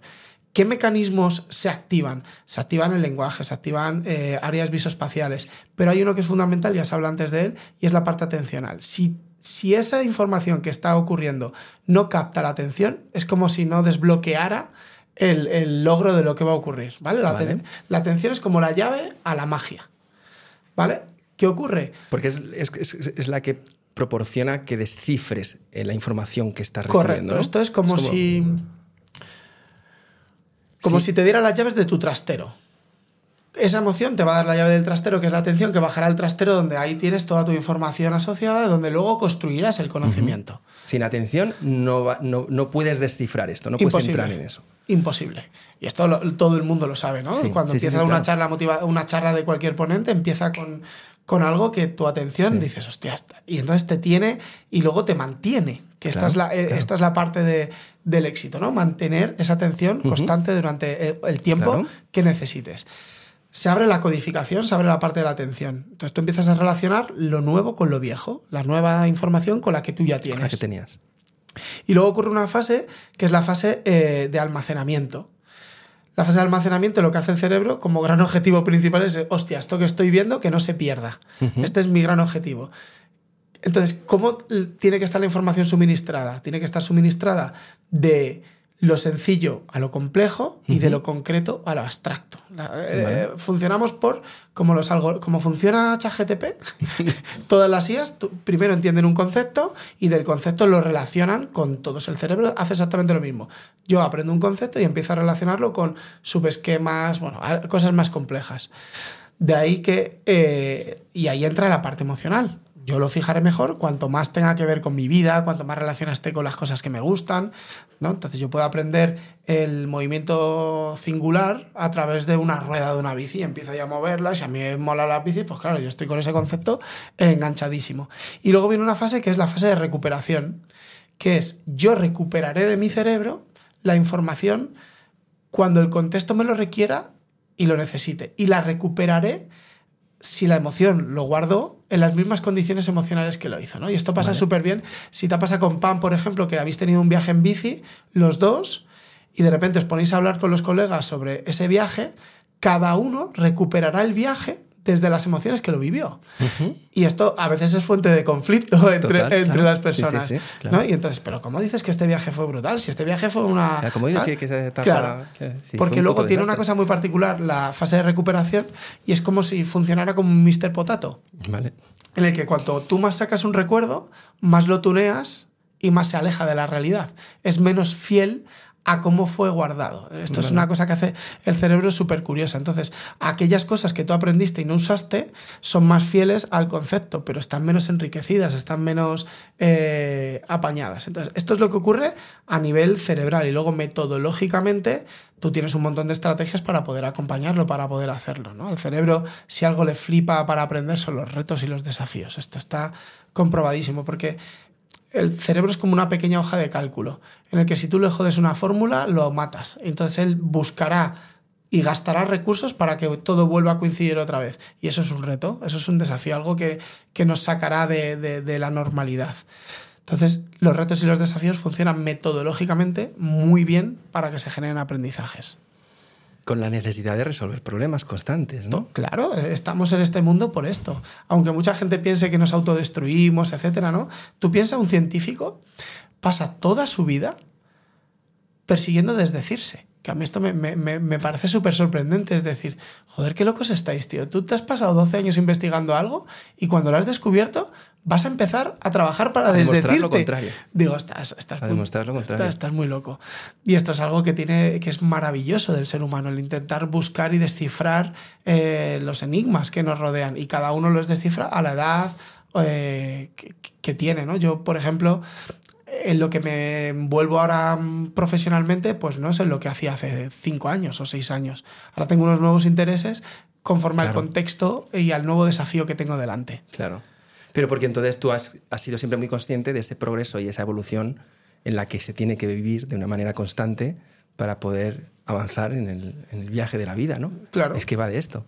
Pero claro, acabas de comentar que los científicos normalmente, eh, cuando consiguen haber dado explicación a aquello que buscaban, intentan encontrar todo, todo lo... intentan eh, quitarse la razón, ¿no? Pero porque también tenemos la tendencia de que si eres un martillo, piensas como un martillo, solo ves clavos, ¿no? O sea, que Claro. si tú quieres que esto sea un clavo, pues esto será un clavo. O sea, que muchas veces buscamos, encontramos las respuestas que, que- que queremos encontrar, ¿no? Claro, Que los sesgos. ser, claro, Estos son los sesgos. comportamientos muy habituales en el día a día para también, por lo que digo yo, contarse milongas, encontrar excusas rápidas, porque no, no nos queremos... Hay un sesgo que es el sesgo de confirmación, que es el que más patente está en el ser humano, ¿no? Si, si yo, por ejemplo, soy un profesor que digo que la tecnología está bien y me escucha a mí, dirá, "Bah, estas son patrañas, ¿no? Nah, este no". Y sin embargo, si estoy en, el otro, en la otra cuerda y lo escucho, diré, esto era, ¿ves? Este tío tiene la razón, Claro. ¿no? Pero bueno, eh, tengo la razón en las dos partes, es cierto, y, Claro. y- y no, y no lo es, ¿no? Y esta es la parte dicotómica del martillo y, de, Pero porque del hoy, clavo. hoy encuentras absolutamente. eh, puedes encontrar contenido igual de poderoso en dos opiniones radicalmente contrarias y en otras 100 entre medias de las dos, ¿vale? Como para poder creer cualquier cosa. El otro día lo hablaba precisamente esto con, con Andrea, con mi mujer, y eh, vi un, eh, un Salvados, el Salvados del Lob, y yo decía, joder, qué valiente crear este contenido hoy en día en el que te muestro una idea, te muestro otra, pero te dejo la posibilidad de que tú veas que, joder, que puedes empatizar con uno y en el otro y no necesariamente ni A ni B tienen razón. Y esto es el poder que tienen también la parte dialógica que, que tenemos las personas. Eh, y y ese, ese entender, ese comprender, lo estamos perdiendo por, por el- lo dicotómico de, de todo. Claro. Sí, sí. Yo. Se nota que estamos disfrutando, ¿no, Antonio? Yo también lo estoy disfrutando. ¿No me has pedido hoy el móvil para hacer alguna foto? Ya te he hecho. Vale. Yo, yo a veces ni le veía, estoy aquí tan, sí. tan inmerso. Yo es que, eh, como has visto, no tenemos preguntas y no tenemos tampoco un guion ni nada. Y lo que yo normalmente suelo hacer es, es obsesionarme mucho con, el, con, con este momento durante un tiempo. Y, y este concepto de la obsesión también ha sido algo que a mí me ha, me ha costado desbloquear en algún momento de mi vida, porque también es como un concepto negativo. El obsesionarse normalmente suele tener una percepción negativa. Y ahora es uno de los elementos que más eh, utilizo en mi día a día como para darle eh, explicación a esa sensación que yo tengo que hablábamos antes de estar en una rueda constante de energía que para mí dependen de la acción, pero que por lo que hoy he aprendido contigo no solo es la acción, sino es ese deseo de conseguir algo, lanzarte Es la acción cúmulo de todo. y el retorno de la, de la recompensa, ¿no? Claro, cuando tú ves que, en este caso, por ejemplo, que tú, por ejemplo, en nuestro caso, ¿no? Que tú creas un contenido que ha requerido un esfuerzo, un tiempo, ¿no? Que tú has invertido y recibes un feedback positivo de alguien, ¿no? Y te agradece lo que has hecho, eso en el fondo es un ciclo que a ti te motiva a decir, joder, pues mira, estoy impactando en alguien, ¿no? A mí esto me ha Sí. pasado también en mi, en mi trabajo, ¿no? Cuestionarme y decir, "Uf, es que irme un sábado a una ponencia no sé dónde, eh, y digo, con la gusto que estaría yo en casa saliendo con la bici, o- y luego digo, "Jo, ya, pero es que también igual lo que voy a generar, entonces ahí está en, buscar esa dualidad, ese intentar buscar el equilibrio, no la dualidad, el equilibrio entre, entre el propósito, tu autocuidado, el, eh, tu, tu propósito de lo que estás haciendo, porque ahí es donde la generación del éxito es, que es fundamental, la retroalimentación, el feedback, que de esto poco, poco hemos hablado, de la importancia que tiene el feedback. Es que iba a abrir ese, ese cajoncito ahora, ahora que lo has comentado, digo, eh, empezamos por los chavales, ¿cómo llevan los chavales la, la mala opinión en los contextos sociales? Porque tú entiendo que tienes, ¿no? Llegas a estas emociones de los chavales, ¿no? Puedes llegar a, a saber si a lo mejor están pasando un mal rato porque han tenido un mal momento en Instagram o en algo de esto. O Yo es que mis tan- edades son todavía prontas. son pequeños, ¿no? Son pequeños, pero bueno, pero sí. O sea, tengo una hermana de 19. Ah, entonces vale, me, vale, me puede vale. servir de, de, de- de- de termómetro, ¿no? Eh, Porque lo normal es que tenemos los que, los que hacemos cosas. El otro día leía una cosa de Mar, Mark Manson, creo que se llama, eh, que, me- que nos pareció brillante, que básicamente decía que es imposible que puedas hacer algo que pueda ayudar y motivar lo suficiente a una cantidad de personas que no genere en otra misma cantidad de personas la percepción de que eres un auténtico chiste. Era en inglés, pero se refería a eso. Es como, entiende que si el movimiento de lo que creas es bueno para un grupo de personas, es irremediablemente una broma para otra cantidad de personas similar. Y te aligera, te aligera peso. Yo hace mucho tiempo que, es- que, que no digo que me den igual, pero eh, tengo un poco también a través de mi psicólogo, que si sigues el podcast alguna vez lo habrás Sí, sí. escuchado, que él habla del concepto de los tomates, ¿no? De cuida tus tomates y, y- y quit- y la mala hierba, pues olvídate de ella, no estés atendiendo la mala hierba de tu huerto. Pues se te olvidan los tomates. Claro, pues se te olvidan los tomates, ¿no? Y me parece algo súper bueno y yo a eso le añado también el, el comportamiento funcional o disfuncional, que es eh, en el momento en el que pasas la línea del respeto, yo ya no puedo hacer funcionar tu comportamiento, entonces yo ya no puedo entrar a conversar contigo. Elimino, fuera, se acabó, no existes para mí. Eh, que eso no quiere decir no aceptar la crítica, eso quiere decir has pasado las líneas del No, es que respeto y de la una educación, crítica. que efectivamente. Eso no es una crítica. Efectivamente. Pero claro, eh, ostras, a mí no se me ha dado mal, pero porque también soy muy reflexivo en todo esto y, y sí, vamos recibiendo mierda de vez en cuando, como todo el mundo. Pero me gustó mucho esa reflexión de Mark Manson en la que, en la que de alguna forma pues sentí que me aligera- que aligeraba un peso en el que sentía, bien, esto está bien. El otro día me respondió uno a los emails diarios, no sé si estás en ellos, Sí. metido, ¿estás en ellos? Pues uno eh, respondió, eh, lo siento chicos, espero que no me odiéis, me he salido de esto, esto no es para mí. Y me encantó. Tanto que lo publiqué en las redes. Y dije, fantástico. Digo, esto está bien. Digo, me encanta que me digan cosas bonitas. Pero esto es totalmente natural, tiene que pasar. No puede ser que esto que estoy haciendo. Claro, no, le- no, esto es como, no eres una croqueta, ¿no? No puedes gustar a todo el mundo. Pero, y mira que están buenas. o sea, yo creo que hay una cosa que es el- la honestidad. Yo, Mm. yo en mi caso, yo, yo entiendo que haya gente que no tenga mi visión de la educación y, y- y la respeto, aunque no la comparto. Ujú. Pero como lo hago desde la honestidad, yo no estoy ofendiendo Claro, a nadie, yo claro. mm, no quiero que nadie haga lo que yo hago, no tengo ningún problema. Es decir, yo, yo he hecho un recorrido y desde la humildad eh, lo comparto. Si quieres, coge lo que quieras y, y- y bienvenido sea para ti. No, no quiero evangelizarte, ni quiero dogmatizarte, no tengo ningún interés en esto. Yo he hecho un recorrido vital en el que me he formado, he leído, me he preparado, eh, me he discutido a mí mismo, he dejado de hacer cosas que hacía que en aquel momento pensé que eran las que tenía que hacer y ahora hago otras y muy probable que dentro de X tiempo ah, voy a hacer Tu otras. nueva versión. Claro, esto hay, hay una canción del Chojin que dice un nuevo yo despierta. Y yo creo que esto es súper importante, el ser permeable a, a los cambios constantes y a las realidades que, que te, que te van acometiendo. Claro. Y hacerlo desde la honestidad. Yo, Pero eso fíjate que ayer lo llevábamos desde el punto de la opinión, que, que lo comentábamos, que, que yo les decía, yo me quiero sentir libre de poder opinar lo que sea, siempre que sea desde esto, desde la honestidad. Eh, y estos chicos no lo veían exactamente igual, pero decían, ya, pero es que la opinión puede ofender a algunos. Y digo, bueno, yo Depende, considero ¿eh? que no debería, siempre que yo esté ejerciéndola desde la honestidad, el respeto, el, el cariño y que, y que el diálogo al que yo estoy acostumbrado es un diálogo en el que podemos no estar de acuerdo. Claro que sí. Claro, y no, O sea, y, y no pasa nada. Claro, claro, claro. O sea, que es, es parte del diálogo, si no el diálogo no sería un diálogo, sería una doctrina, sería un dogma, sería... Claro, ¿no? y, que, es- y es que- otra cosa. y que- esto lo cuenta muy bien y además es un gran ciclista, eh, eh, Mariano Sigman, Vale. que es un neurocientífico, y él habla del poder de los grises de alta confianza. ¿no? Es decir, este perfi- eh, el mundo es como blancos o negros.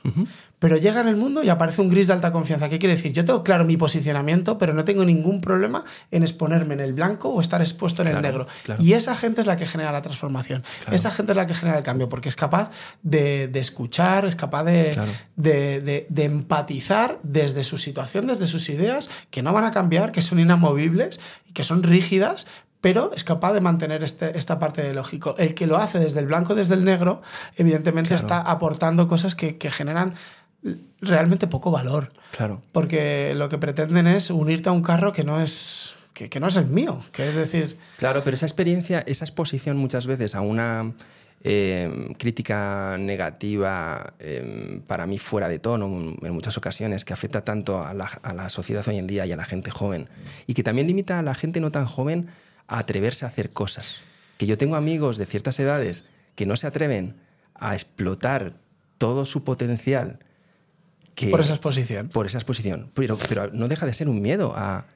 eh, es que no sé si en el fondo yo voy a ser capaz de gestionar lo que me venga negativo de esto. Claro, pero es que lo has dicho tú muy bien, ¿no? Tienes que estar bien trabajado. Es decir, porque la crítica en redes generalmente va contra tu físico, Ujú. contra tu forma. Es decir, en el fondo, a mí cuando alguien me critica en redes, que tampoco, yo tampoco recibo muchas, Sí. pero las he recibido, es decir, pero tú qué sabes? Mm. Es decir, desde eh, eh, meterse con tu orientación sexual. Es decir, a mí solo ese comentario me parece de una bajeza moral. Claro. De decir, pero de- realmente en tu, en tu posición del mundo, ¿tú piensas que hay personas que tienen una orientación sexual superior a otras? ¿Y esto lo utilizas tú como un insulto? Digo, si es así, no tenemos nada que conversar. No, claro, Ya está. claro. Fuera. Es decir, no, no, estamos, no estamos en el mismo círculo de, de- de construcción del mundo. Claro, pero lo que suele pasar normalmente cuando recibes ese... Dejando a un lado ya la, la falta de respeto, ¿vale? Una crítica de alguien que, que a mí me llegan también de vez en cuando, oye, pues mira, esto no me gusta porque yo no opino de esta manera, no sé qué. Y yo ahí normalmente suelo tener un poco em, las dos vistas. Por un lado digo, me apetecería conversar con esta persona, pero mi experiencia me dice, no ha habido ni una sola vez en la que conversando con este tipo de, de contenido que me llega eh, crítico, haya podido realmente conversar. Es simplemente una vomitada de opinión en la que no se puede debatir. Es lo suyo, lo suyo, lo que dice es de esta manera, punto. Y yo me, me- me veo relegado muchas veces a decir, no puedo entrar ni siquiera en casos en los que me gustaría, Pero porque es que, claro, para que la opinión sea buena, tiene que ser constructiva. Es decir, vale, a mí me parece mal esto, no me ha gustado pero esto. flexible también. Tienes que estar dispuesto a escuchar al que estás criticando, ¿no? Entiendo. Claro, claro. Y yo lo haría de esta manera. A partir de aquí, venga, vamos a pelotear Claro. ideas. Pero que no- nunca me ha pasado un caso en el que eh, desde el otro lado me digan, ostras, pues no lo había visto de esta manera. O, ostras, pues tienes, pues esto que dices, pues, pues, pues voy a pensar en ello. Eso no me ha pasado nunca. Esa es la parte en la que... eh, Porque tú como consumidor piensas que tienes la razón de lo que te están dando, entiendo, porque si no... Por inseguridad, entiendo, porque también, ojo, el comportamiento que alguien tiene que tener para dejar lo que está haciendo, sentarse y escribirte una corrección que debes hacer en tu vida, hostias, ¿eh? Hostias, hay que movilizar esa palanca. Esa palanca. Yo no me veo autorizado. Yo no lo he hecho en la vida. Moralmente yo no, yo, yo no me veo capaz. O sea, yo lo he hecho en la vida. No lo yo- he hecho en la vida. Y, y más con algo que forma parte eh, de tu formación, de tu ocio, de tu... Claro. Pero quiero decir que eso, eso a mí me, me genera ya una, una. Muchas veces. O sea, me encanta. Es un que- filtro. Claro, eh, para mí es un filtro. Pero porque creo que es muy probable que esa persona. ¿Tenemos un problema con cámara? Sí, se ha desconectado esto. pero Es que no sé por qué no había pillado ¿Pero lleva mucho tiempo? la conexión. No, un minuto. Vale. Ahora sí que he perdido el hilo. segundo. No, pero con las dos cámaras. se Sí, sí, sí, sí. I, I know, I know.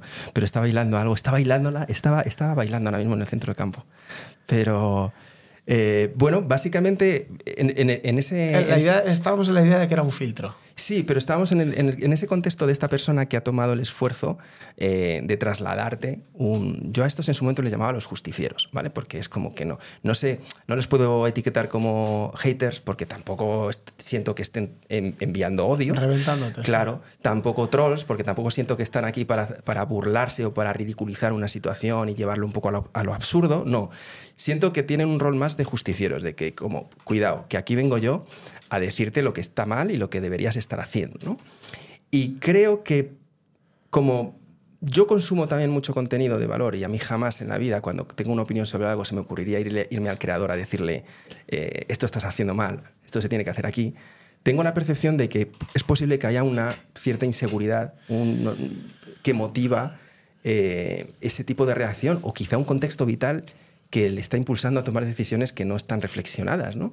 Porque si, de a, si a partir de ahí sí que pudiéramos conversar hasta el punto en el que las dos personas pudiéramos tener un intercambio de opinión, eh, ostras, a mí me encantaría. Claro. Pero es muy, es- son, son las mínimas, ¿eh? son muy pocas. Es que ahí es donde se construye el conocimiento, donde se construyen las mejoras, ¿no? Yo, o sea, tiene que ver también con la parte de la mentalidad que hablábamos antes, ¿no? O sea, yo, por ejemplo, como consumidor, yo me siento instalado en la gratitud. Es decir, hostias, alguien, independientemente de sus intereses, que me dan igual, Ujú. porque no son mi propósito, Eh, claro. me está regalando algo que yo lo encuentro una valía y cuando la deje de encontrar, pues igual que llegué, me iré. Claro. Y mientras tanto, eh, en mi manera de construir el mundo lo hago desde la gratitud. Oye, pues gracias, esto me ha gustado. Claro, lo que no me gusta, no lo reconozco. Claro. Y lo que me gusta, eh, lo reconozco, ya está. Si no- Y- si será por oferta. claro, por y, y contenido. de- y desde esa parte de decir. Eh, joder, evidentemente habrá negocio detrás. Pues, pues- pues Hombre, claro, claro. porque todo el mundo tiene que pagar Claro, facturas. claro. Eh, pero yo no soy quien para juzgar la parte moral y si mis valores no me encajan, pues Claro. no hay ningún problema. Doy Claro. la vuelta y Claro. me marcho por donde llegué. Que esto es Sí, algo sí. que creo que la gente, la gente ejerce poco y es el unfollow. Es decir, si Claro. no te aporta, Claro. vete. Claro. No pasa nada. O sea, yo te lo agradezco el tiempo que has estado, también, claro, para no- ti también, ¿no? Para ti como persona. Claro, sí, sí. porque, eh, eh, hostia, estar machacándote con algo que no te gusta, a mí me parece de, de ser un masoca de cojones. Sí. Suele pasar que te quedas, pues eso, como lees 50 cosas positivas, hay una que no, con la una, la una te quedas enganchado, las 50 las dejas un poco de lado. Pero la vida es Pero- así. Las latas vacías hacen más ruido que las llenas. Eso es bueno Y también. esto es algo que tenemos que, que- que aprender, ¿no? El, el- joder, ¿no? Porque haga mucho ruido no quiere decir que tenga más valor o que tenga más, más peso, ¿no? Y entonces ahí ahí hay un filtro que creo que es también por la salud eh, de, de uno, ¿no? Yo voy a un congreso y hay 400 personas y de las primeras cosas que digo, digo, yo vengo a exponer, quédate con lo que quieras y si no te gusta, fine, perfecto, no, no, hay, no hay ningún problema. O sea, Pero yo te veo muy nice guy en, esas, en, esa- en esos escenarios. Yo te veo, te veo muy, muy, muy amable, muy, con muy buena energía y con... Porque vivo así. Es decir, es que, eh, eh, claro, yo no. O sea, yo no, no- no me imagino ir por la vida jodiéndole a alguien por el mero hecho de que piense diferente a mí. Claro. Aunque sienta, y lo siento, que está equivocado. Sí, pero sí. no le voy a joder la vida a nadie. No, no, no- no sé. claro. Yo hice un proyecto muy chulo cuando estábamos Zarzal en el cole con un colega que vivía en Villanueva de la Cañada. Que hicimos ha- hackea, un proyecto que se llama Hackea tu claustro. Vale. Y nos medio gamificamos un proyecto en el que, como profesores que estaban más lejos del objetivo, que nosotros considerábamos que ahora tenían que estar, nos intentábamos eh, hackear, gamificar con premios, nos dábamos.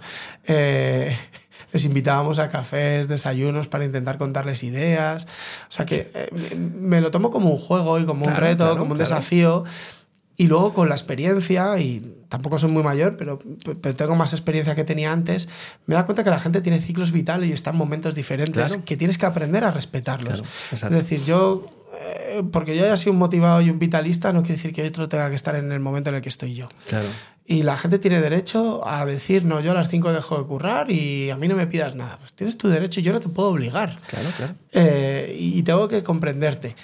Entonces, desde esa perspectiva, joder, es que se vive tan de puta madre, porque Sí. no cargas con nada, cargas con lo que te corresponde a ti y lo que no, pues está depositado en, en- en- cada uno. Pues sí, has dicho algo muy, muy interesante que he usado muchas veces como recurso en momentos eh, quizá de, de estrés muy elevado, ¿vale? En el que he tenido a lo mejor situaciones empresariales en las que he tenido que resolver cosas con socios eh, importantes, con cosas que incluso podían llegar a ser en cierto modo graves, ¿no? Para la vida, la supervivencia de un, de un proyecto, cosas así. Y, mi forma, o me ayudó mucho a superar y me ayuda mucho a superar esos momentos el pensarlo como un juego.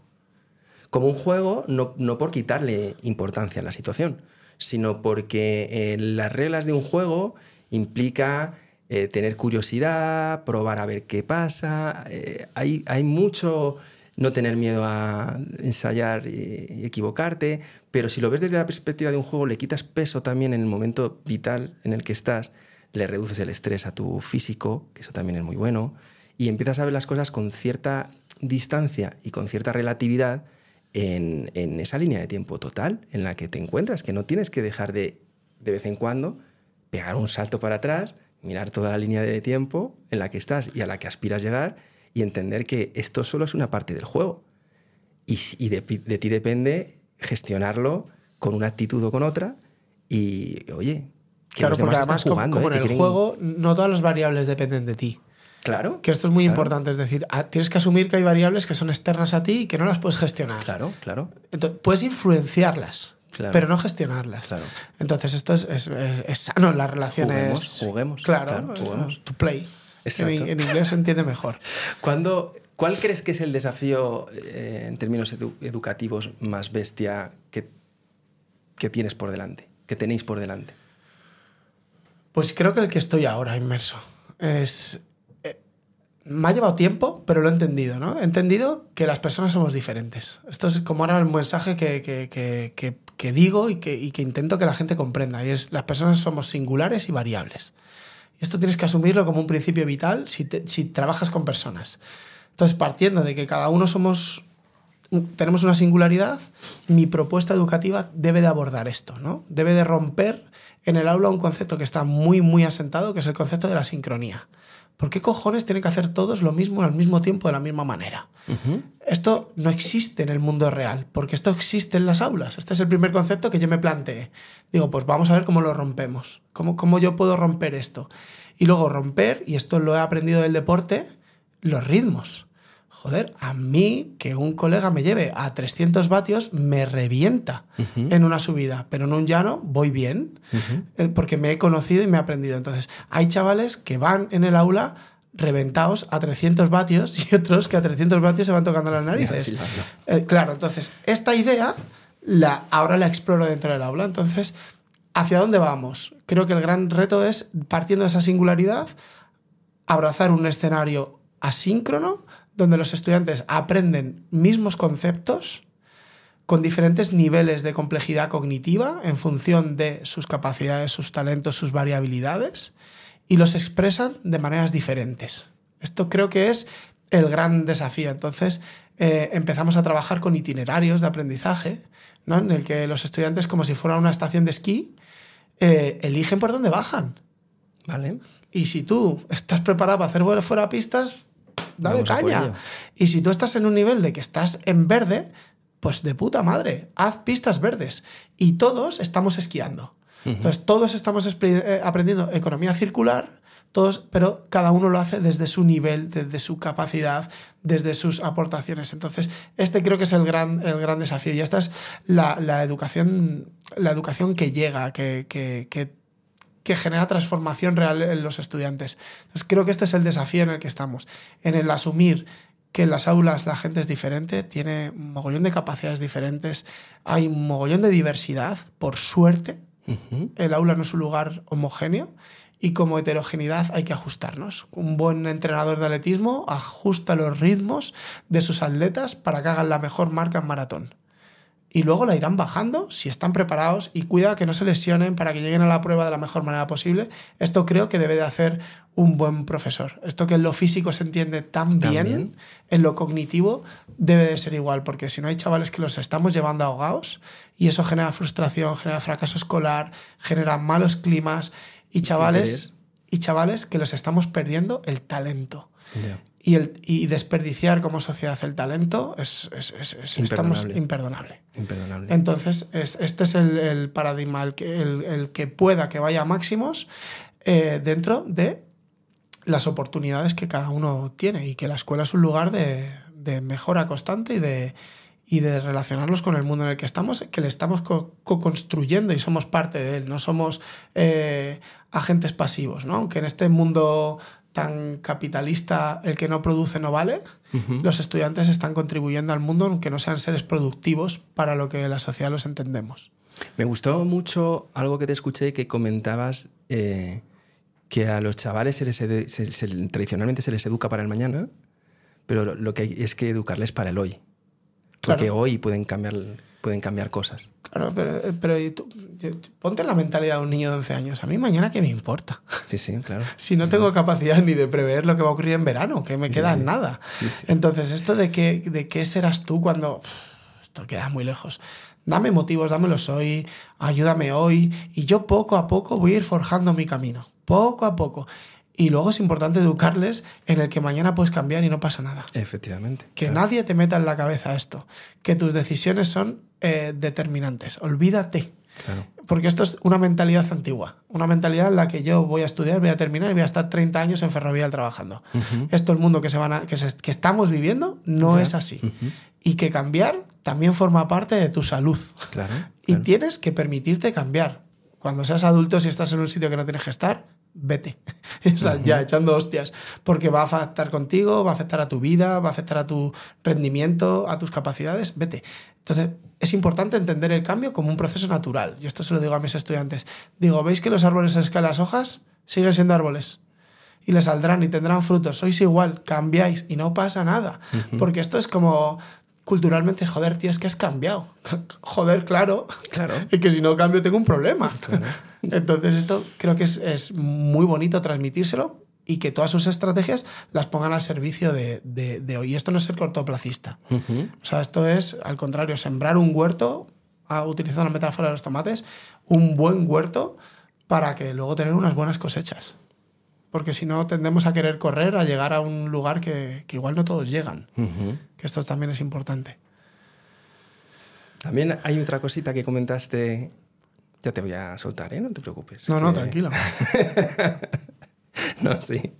Te lo digo más que nada porque, pues bueno. ¿Cuánto llevamos? eh, un- una hora y veintiséis. Ah, hostias. Sí, pero es que es fácil dejarnos llevar. Eh, no sé muy bien cómo, cómo era el, el contexto, pero creo que era algo así como que no conocías a nadie que dedicándose a lo que más le gustase, no fuera capaz de encontrar oportunidades, de una u otra manera. ¿Es correcto? Sí, Más o menos puede lo- ser lo que he dicho, Igual no tantas cosas. No. No, pero me gustaba mucho porque era un enfoque en el que también, eh, pues, no sé si criticar es el concepto adecuado, ¿no? Porque yo sé que muchas veces, pues, ya- yo no soy partidario de trasladar el mensaje este de si quieres puedes, de todo el mundo tiene que de que todo el mundo puede conseguir las cosas y no sé qué, porque... pues, Eso es mentira. Pues no, ¿no? Pero sí que eh, luches por lo que quieras. Eso sí. ¿Vale? Eso, eso sí que a mí me parece que, que hay que protegerlo, pero hay que aislarlo del otro. Porque eso, que luches por lo que quieras no quiere decir que lo consigas, ni te garantiza nada. Y no pasa nada porque no Claro. lo consigas. No, no, absolutamente. Porque es muy probable que aparezca otra cosa por el camino que te, que te genere un cambio, y igual es para bien, ¿no? Esto, yo pongo mi ejemplo personal y se lo digo a mis estudiantes. Yo quería ser biólogo marino y esto lo tenía meridiano desde, desde mis primeros documentales viendo a Jacques Cousteau. O sea, lo tenía clarísimo. Pero chicos, se me ocurrió, las matemáticas se me cruzaron por el camino y para ser biólogo marino, pues hay que saber matemáticas, te guste o no te guste. Y, y, eh, apareció una persona que me supo ver. Esto es súper importante. Vale. Mi profe de inglés, Teresa, en cuarto de la ESO, me supo ver. Me dijo, a ver, tú eres una máquina físicamente. Estudia magisterio de educación física y además se te da bien las personas. Y me abrió un nuevo universo y a partir de ahí yo descubrí y redescubrí algo que, que- que en mi foro no, no existía. Y durante mi carrera profesional, que, que, ya llevo bastantes años, desde 2003 trabajando como educador, he cambiado de un montón de cosas. He trabajado de educador de calle, he trabajado en colegios, he trabajado de consultor educativo, eh, ahora he vuelto otra vez al aula. Y no pasa nada. O sea, busca las cosas que te muevan claro. y si tienes la capacidad de trabajar, las cosas salen y aparecen. Tienes que tener un poquito de suerte, que esto también es verdad a veces, pero que cuando tú curras y las haces, las cosas terminan ocurriendo. Esto eh, que nadie no, nos someta a guía. Y luego no perder nunca el foco de lo que es tu propósito por las cosas coyunturales que vayan apareciendo, ¿no? que esto a mí a veces me ha, me ha pasado, ¿no? El, el, el, éxito ciega el propósito uh -huh. eh, y, y, alimenta el ego. Uh -huh. Y esto hay que saber gestionarlo, hay que saber apagarlo porque te, te, aleja de un lugar que no te hace estar bien, ¿no? Entonces, uh -huh. eh, yo, yo, volví a la fauna marina para volver otra vez al, al lugar donde, donde quiero estar hoy. Esto es, esto es importante, ¿no? El, el, el, el, permitirte explorar como una manera, pues lo hemos hablado, ¿no? Del juego, de, de, de, mera curiosidad. Pues yo ahora quiero estudiar esto, resulta que estoy y no. Bueno, pues a lo mejor puedo cambiar o a lo mejor no. Puedo tomar la decisión de ir hasta el final a ver qué me encuentro al final. Uh -huh. Porque a lo mejor en unos primeros pasos no es interesante, pero cuando lo conquistas al final esto es muy chulo. Esto lo estamos haciendo, por ejemplo, en el cole. Eh, les hemos propuesto a los chavales eh, durante un trimestre hacemos una cosa que se llama Genius Hour, que aprendemos de los americanos que hacen cosas de estas cosas muy chulas. Entonces, ellos eligen temáticas uh -huh. de literatura, de arte, yo doy, por ejemplo, la de STEM, eh, y tienen que hacer un proyecto personal durante tres meses. Vale. Y no pueden abandonarlo. Vale. Entonces, tú durante tres meses tienes que poner todo. Yo, yo te voy a poner conocimiento, te voy a poner recursos, te voy a poner personas, y tienes que hacerlo con la idea de que encuentren sus talentos, encuentren aquello que les, que les mueve por dentro.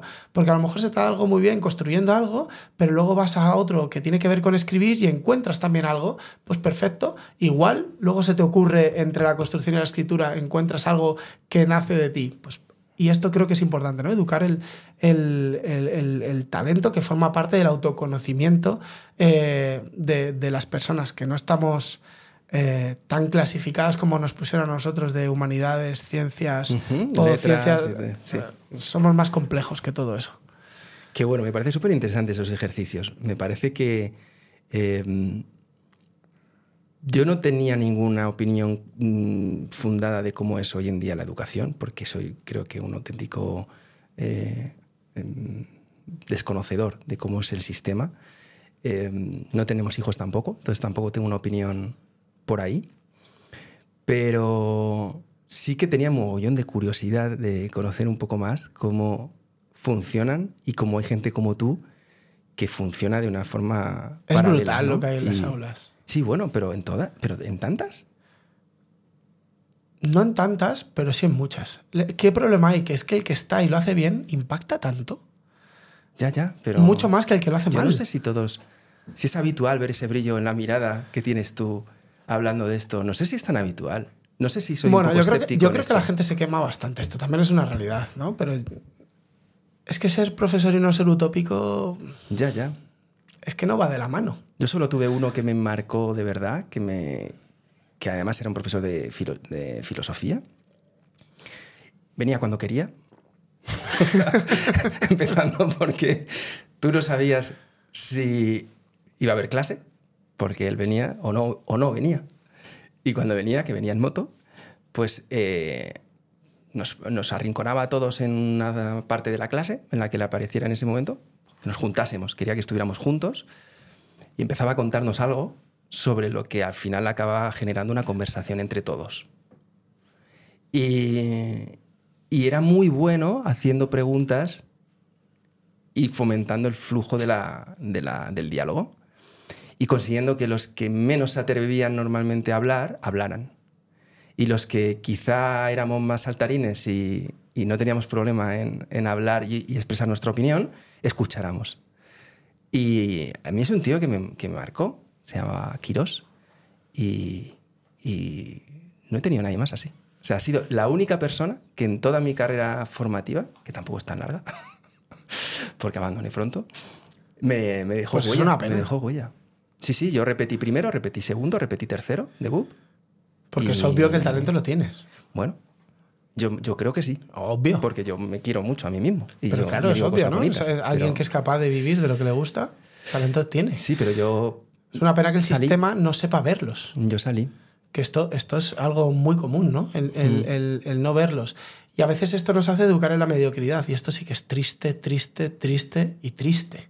Mm. El, el- el educar algo por el mero hecho de que hay que hacerlo por el, y, y perder toda la oportunidad de transformación y de cambio que tiene, que tiene la educación. Es que a mí me ha pasado de, de adulto el decir, hostias, yo podría haber sido bueno en esto. Hoy precisamente le comentaba a Antonio, yo creo que yo podría haber sido redactor en un- de, de una columna diaria en un periódico.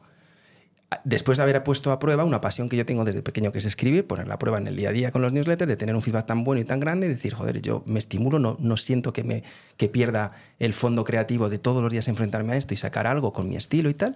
Y digo, nadie me ayudó a, a no le puedo no puedo responsabilizar a nadie de esto porque no yo no funciono así pero por lo que tú hoy me estás contando y por esa forma de trabajar que tienes tú con los chavales que parte de ella es vamos a ver qué talentos hay por ahí que no hay uno hay varios vamos a ver qué talentos a ver cómo se mezclan a ver cómo se ponen a prueba a ver cómo juegan en mi generación eso era impensable Sí, sí, sí. total- Impensable. totalmente. Éramos fruto del café para todos. Eso es así. Y el que entraba dentro de la media normativa le iba la vida de puta madre. Y el que estuviera en los extremos, pues a sufrir se ha dicho. Y te salva haber tenido una madre buena. Que, eso es lo que ocurrió en nuestras generaciones. Totalmente. Las madres buenas han sido las mejores eh, maestras que han tenido un montón eh, de chavales por el camino. ¿Qué ocurre? Que por suerte la mujer se ha incorporado al mercado laboral y esto ha desaparecido. Y ahora al sistema se le ven las carencias que compensaban tantas y tantas mujeres buenas. Que, que esto hay que reconocerlo de Sí, alguna sí, manera, claro, ¿no? claro. Entonces, ahora se le ve el- se le ve los problemas que estamos teniendo y entonces, claro, no todas las familias pueden tener acceso a un, a un potencial económico para compensar lo que el sistema no es capaz de cubrir. Claro. Con profesores de apoyo, terapeutas, o un largo, un largo, un largo, un largo, etc. Y, Y estamos, en España. en España, correcto. Entonces, ahí tenemos un largo, largo, largo camino por mejorar. pero tenemos buenos agentes en el camino por lo que veo contigo ¿eh? tenemos estamos bien equipados Ahí. Yo me voy a quedar para terminar con, con algo que has dicho hace un momento, que el éxito ciega el, propósito. Y me ha encantado, porque creo que es una de esas reflexiones que, que todos nos tenemos que hacer ver para darnos cuenta de la importancia de tener un, un objetivo, claro que sí, pero que no nos ciegue esa búsqueda y necesidad del éxito, el por qué haces lo que haces, por qué estás queriendo hacer lo que haces. Y me parece que es un broche fantástico. Pues no voy a... Pero bueno, te lo dejo en tu mano si tú quieres. No, no, no. Es, una reflexión personal en la que es que, es que yo he estado así. O sea, esto. eh, cuando todo el mundo te dice lo bien que hacer las cosas y estás acostumbrado a ir a los sitios y que te digan lo bien que hacer las cosas y de repente tomas un giro radical en tu vida y, y una vez que has salido del aula decides volver, la gente te mira un poco como, pero. ¿Este tío para qué necesita volver al aula? Porque es que ese es mi propósito. Eso es donde tengo que estar. Y estar fuera me ha enriquecido, me ha hecho mejor. Entonces, es, es decir, lo que no he sido, realmente nunca perdí el propósito. Lo enriquecí, lo busqué y cuando encontré lo que necesitaba, he vuelto para volver a mejorarlo. ¿no? Entonces, creo que esto es esto es súper importante. Porque he visto que donde me estaba llevando me estaba alejando del propósito. Estaba aumentando una persona que me estaba separando de mi yo. Es, es como un poco filosófico todo esto, pero es que este es así. de la misión en la Claro, que quieres, que quieres estar en este momento. Entonces, Que eh, puede cambiar.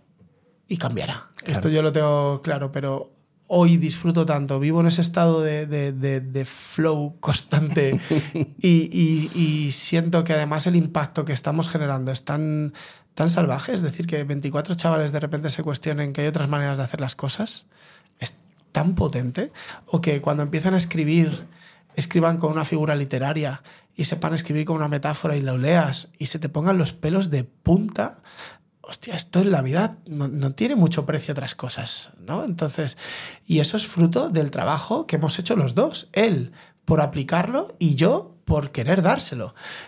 Esto no, no- no- no tiene precio porque habrá alguno de ellos que en algún momento, en algún lugar, esté generando una transformación en unos años. Claro. Y esto es la utopía que yo persigo. Entonces, eh, que lo hago como padre, eh, que es lo Como- que estoy proyectando, exactamente lo hago con... con Yo si con tuviera ellos. hijos te los daría en adopción.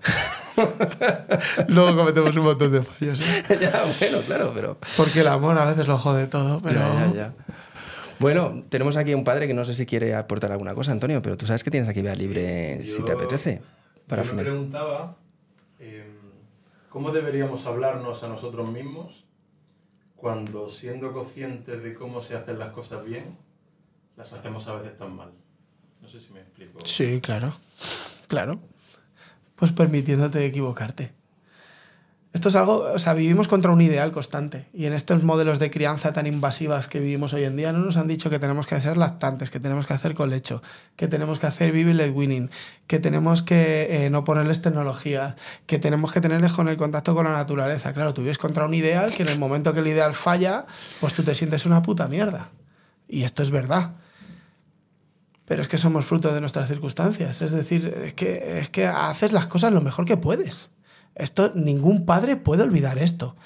Entonces, si identificas algo lo que puedes mejorar, atácalo. Ya está. Entonces, eh, y atácalo con, con- cautela, porque igual todo no te da tiempo, ¿no? Entonces, si has identificado una- un área, pues dale caña a ese área. Y igual ese área moviliza a otras que empiezan a cambiar. Yo, yo empecé con mi primer hijo diciéndole que nunca le iba a decir no. Me duró tres meses. La gilipollez. Porque es una tontería, porque es imposible, porque en realidad es lo que yo quería que fuera, y no por eso mi hijo va a ser peor persona ni, ni va a estar peor educado. Y lo digo un educador que vivo contra, enfrentado contra mí yo, que muchas veces mi mujer me dice, joder, para dedicarte a lo que te dedicas, que esto es una conversación. cagadita. Claro, o sea que ha- hay que permitirse eh, equivocarse, porque hay algo que lo puede todo, que es el amor. O sea, hay algo que es incondicional. Tú quieres a tus hijos y eso va a hacer que tus hijos estén bien. Aun con todas las cagadas que cometas. Ahora, cuando tú no quieres a tus hijos y empiezas a ser un irresponsable, pues ahí empiezan a fallar muchas más cosas que el que estés eh, equivocándote en, ciertas cosas. Entonces, bueno, elige, eh, eh, como diría mi madre, elige las batallas. ¿No? Elige las batallas y, y- y a ver cuáles, cuáles, de cuáles vas a salir victorioso porque todas no las vamos a poder hacer, ¿no? Estamos aquí, son las tantas, no estamos ninguno de los dos en casa, pero Os no, voy a liberar ya. no somos peores padres, ¿no? En el fondo, eh, tu hijo entenderá que estás haciendo algo que te va a hacer mejor cuando luego llega. Yo esto lo pienso muchos domingos cuando me voy cuatro horas con la bici. Después de decir, joder, no ha aparecido de lunes a, a viernes en casa y me voy.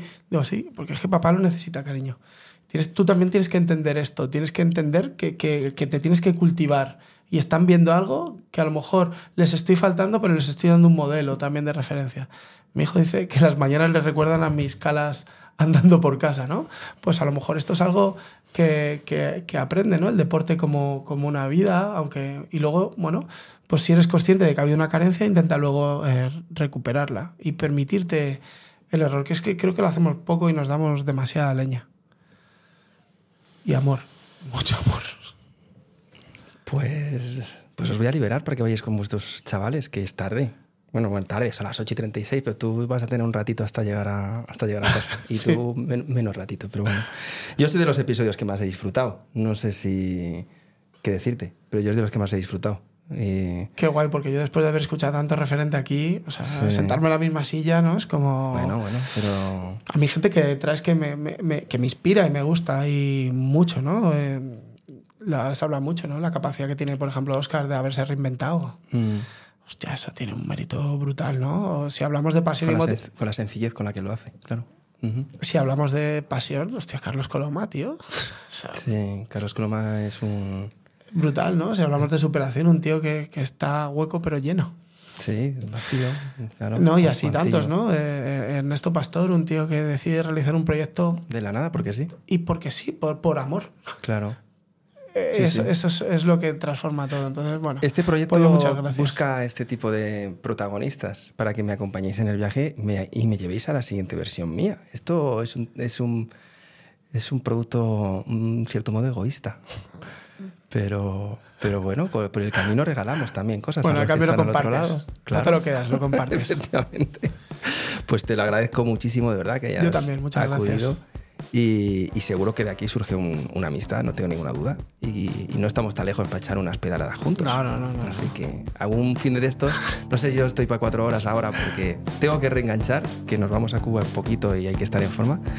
Pero, pero lo hacemos, lo hacemos, lo tenemos, que, lo tenemos que ver más. Gracias. Bueno, un placer. Un placer. Muchas Gracias. gracias, de verdad.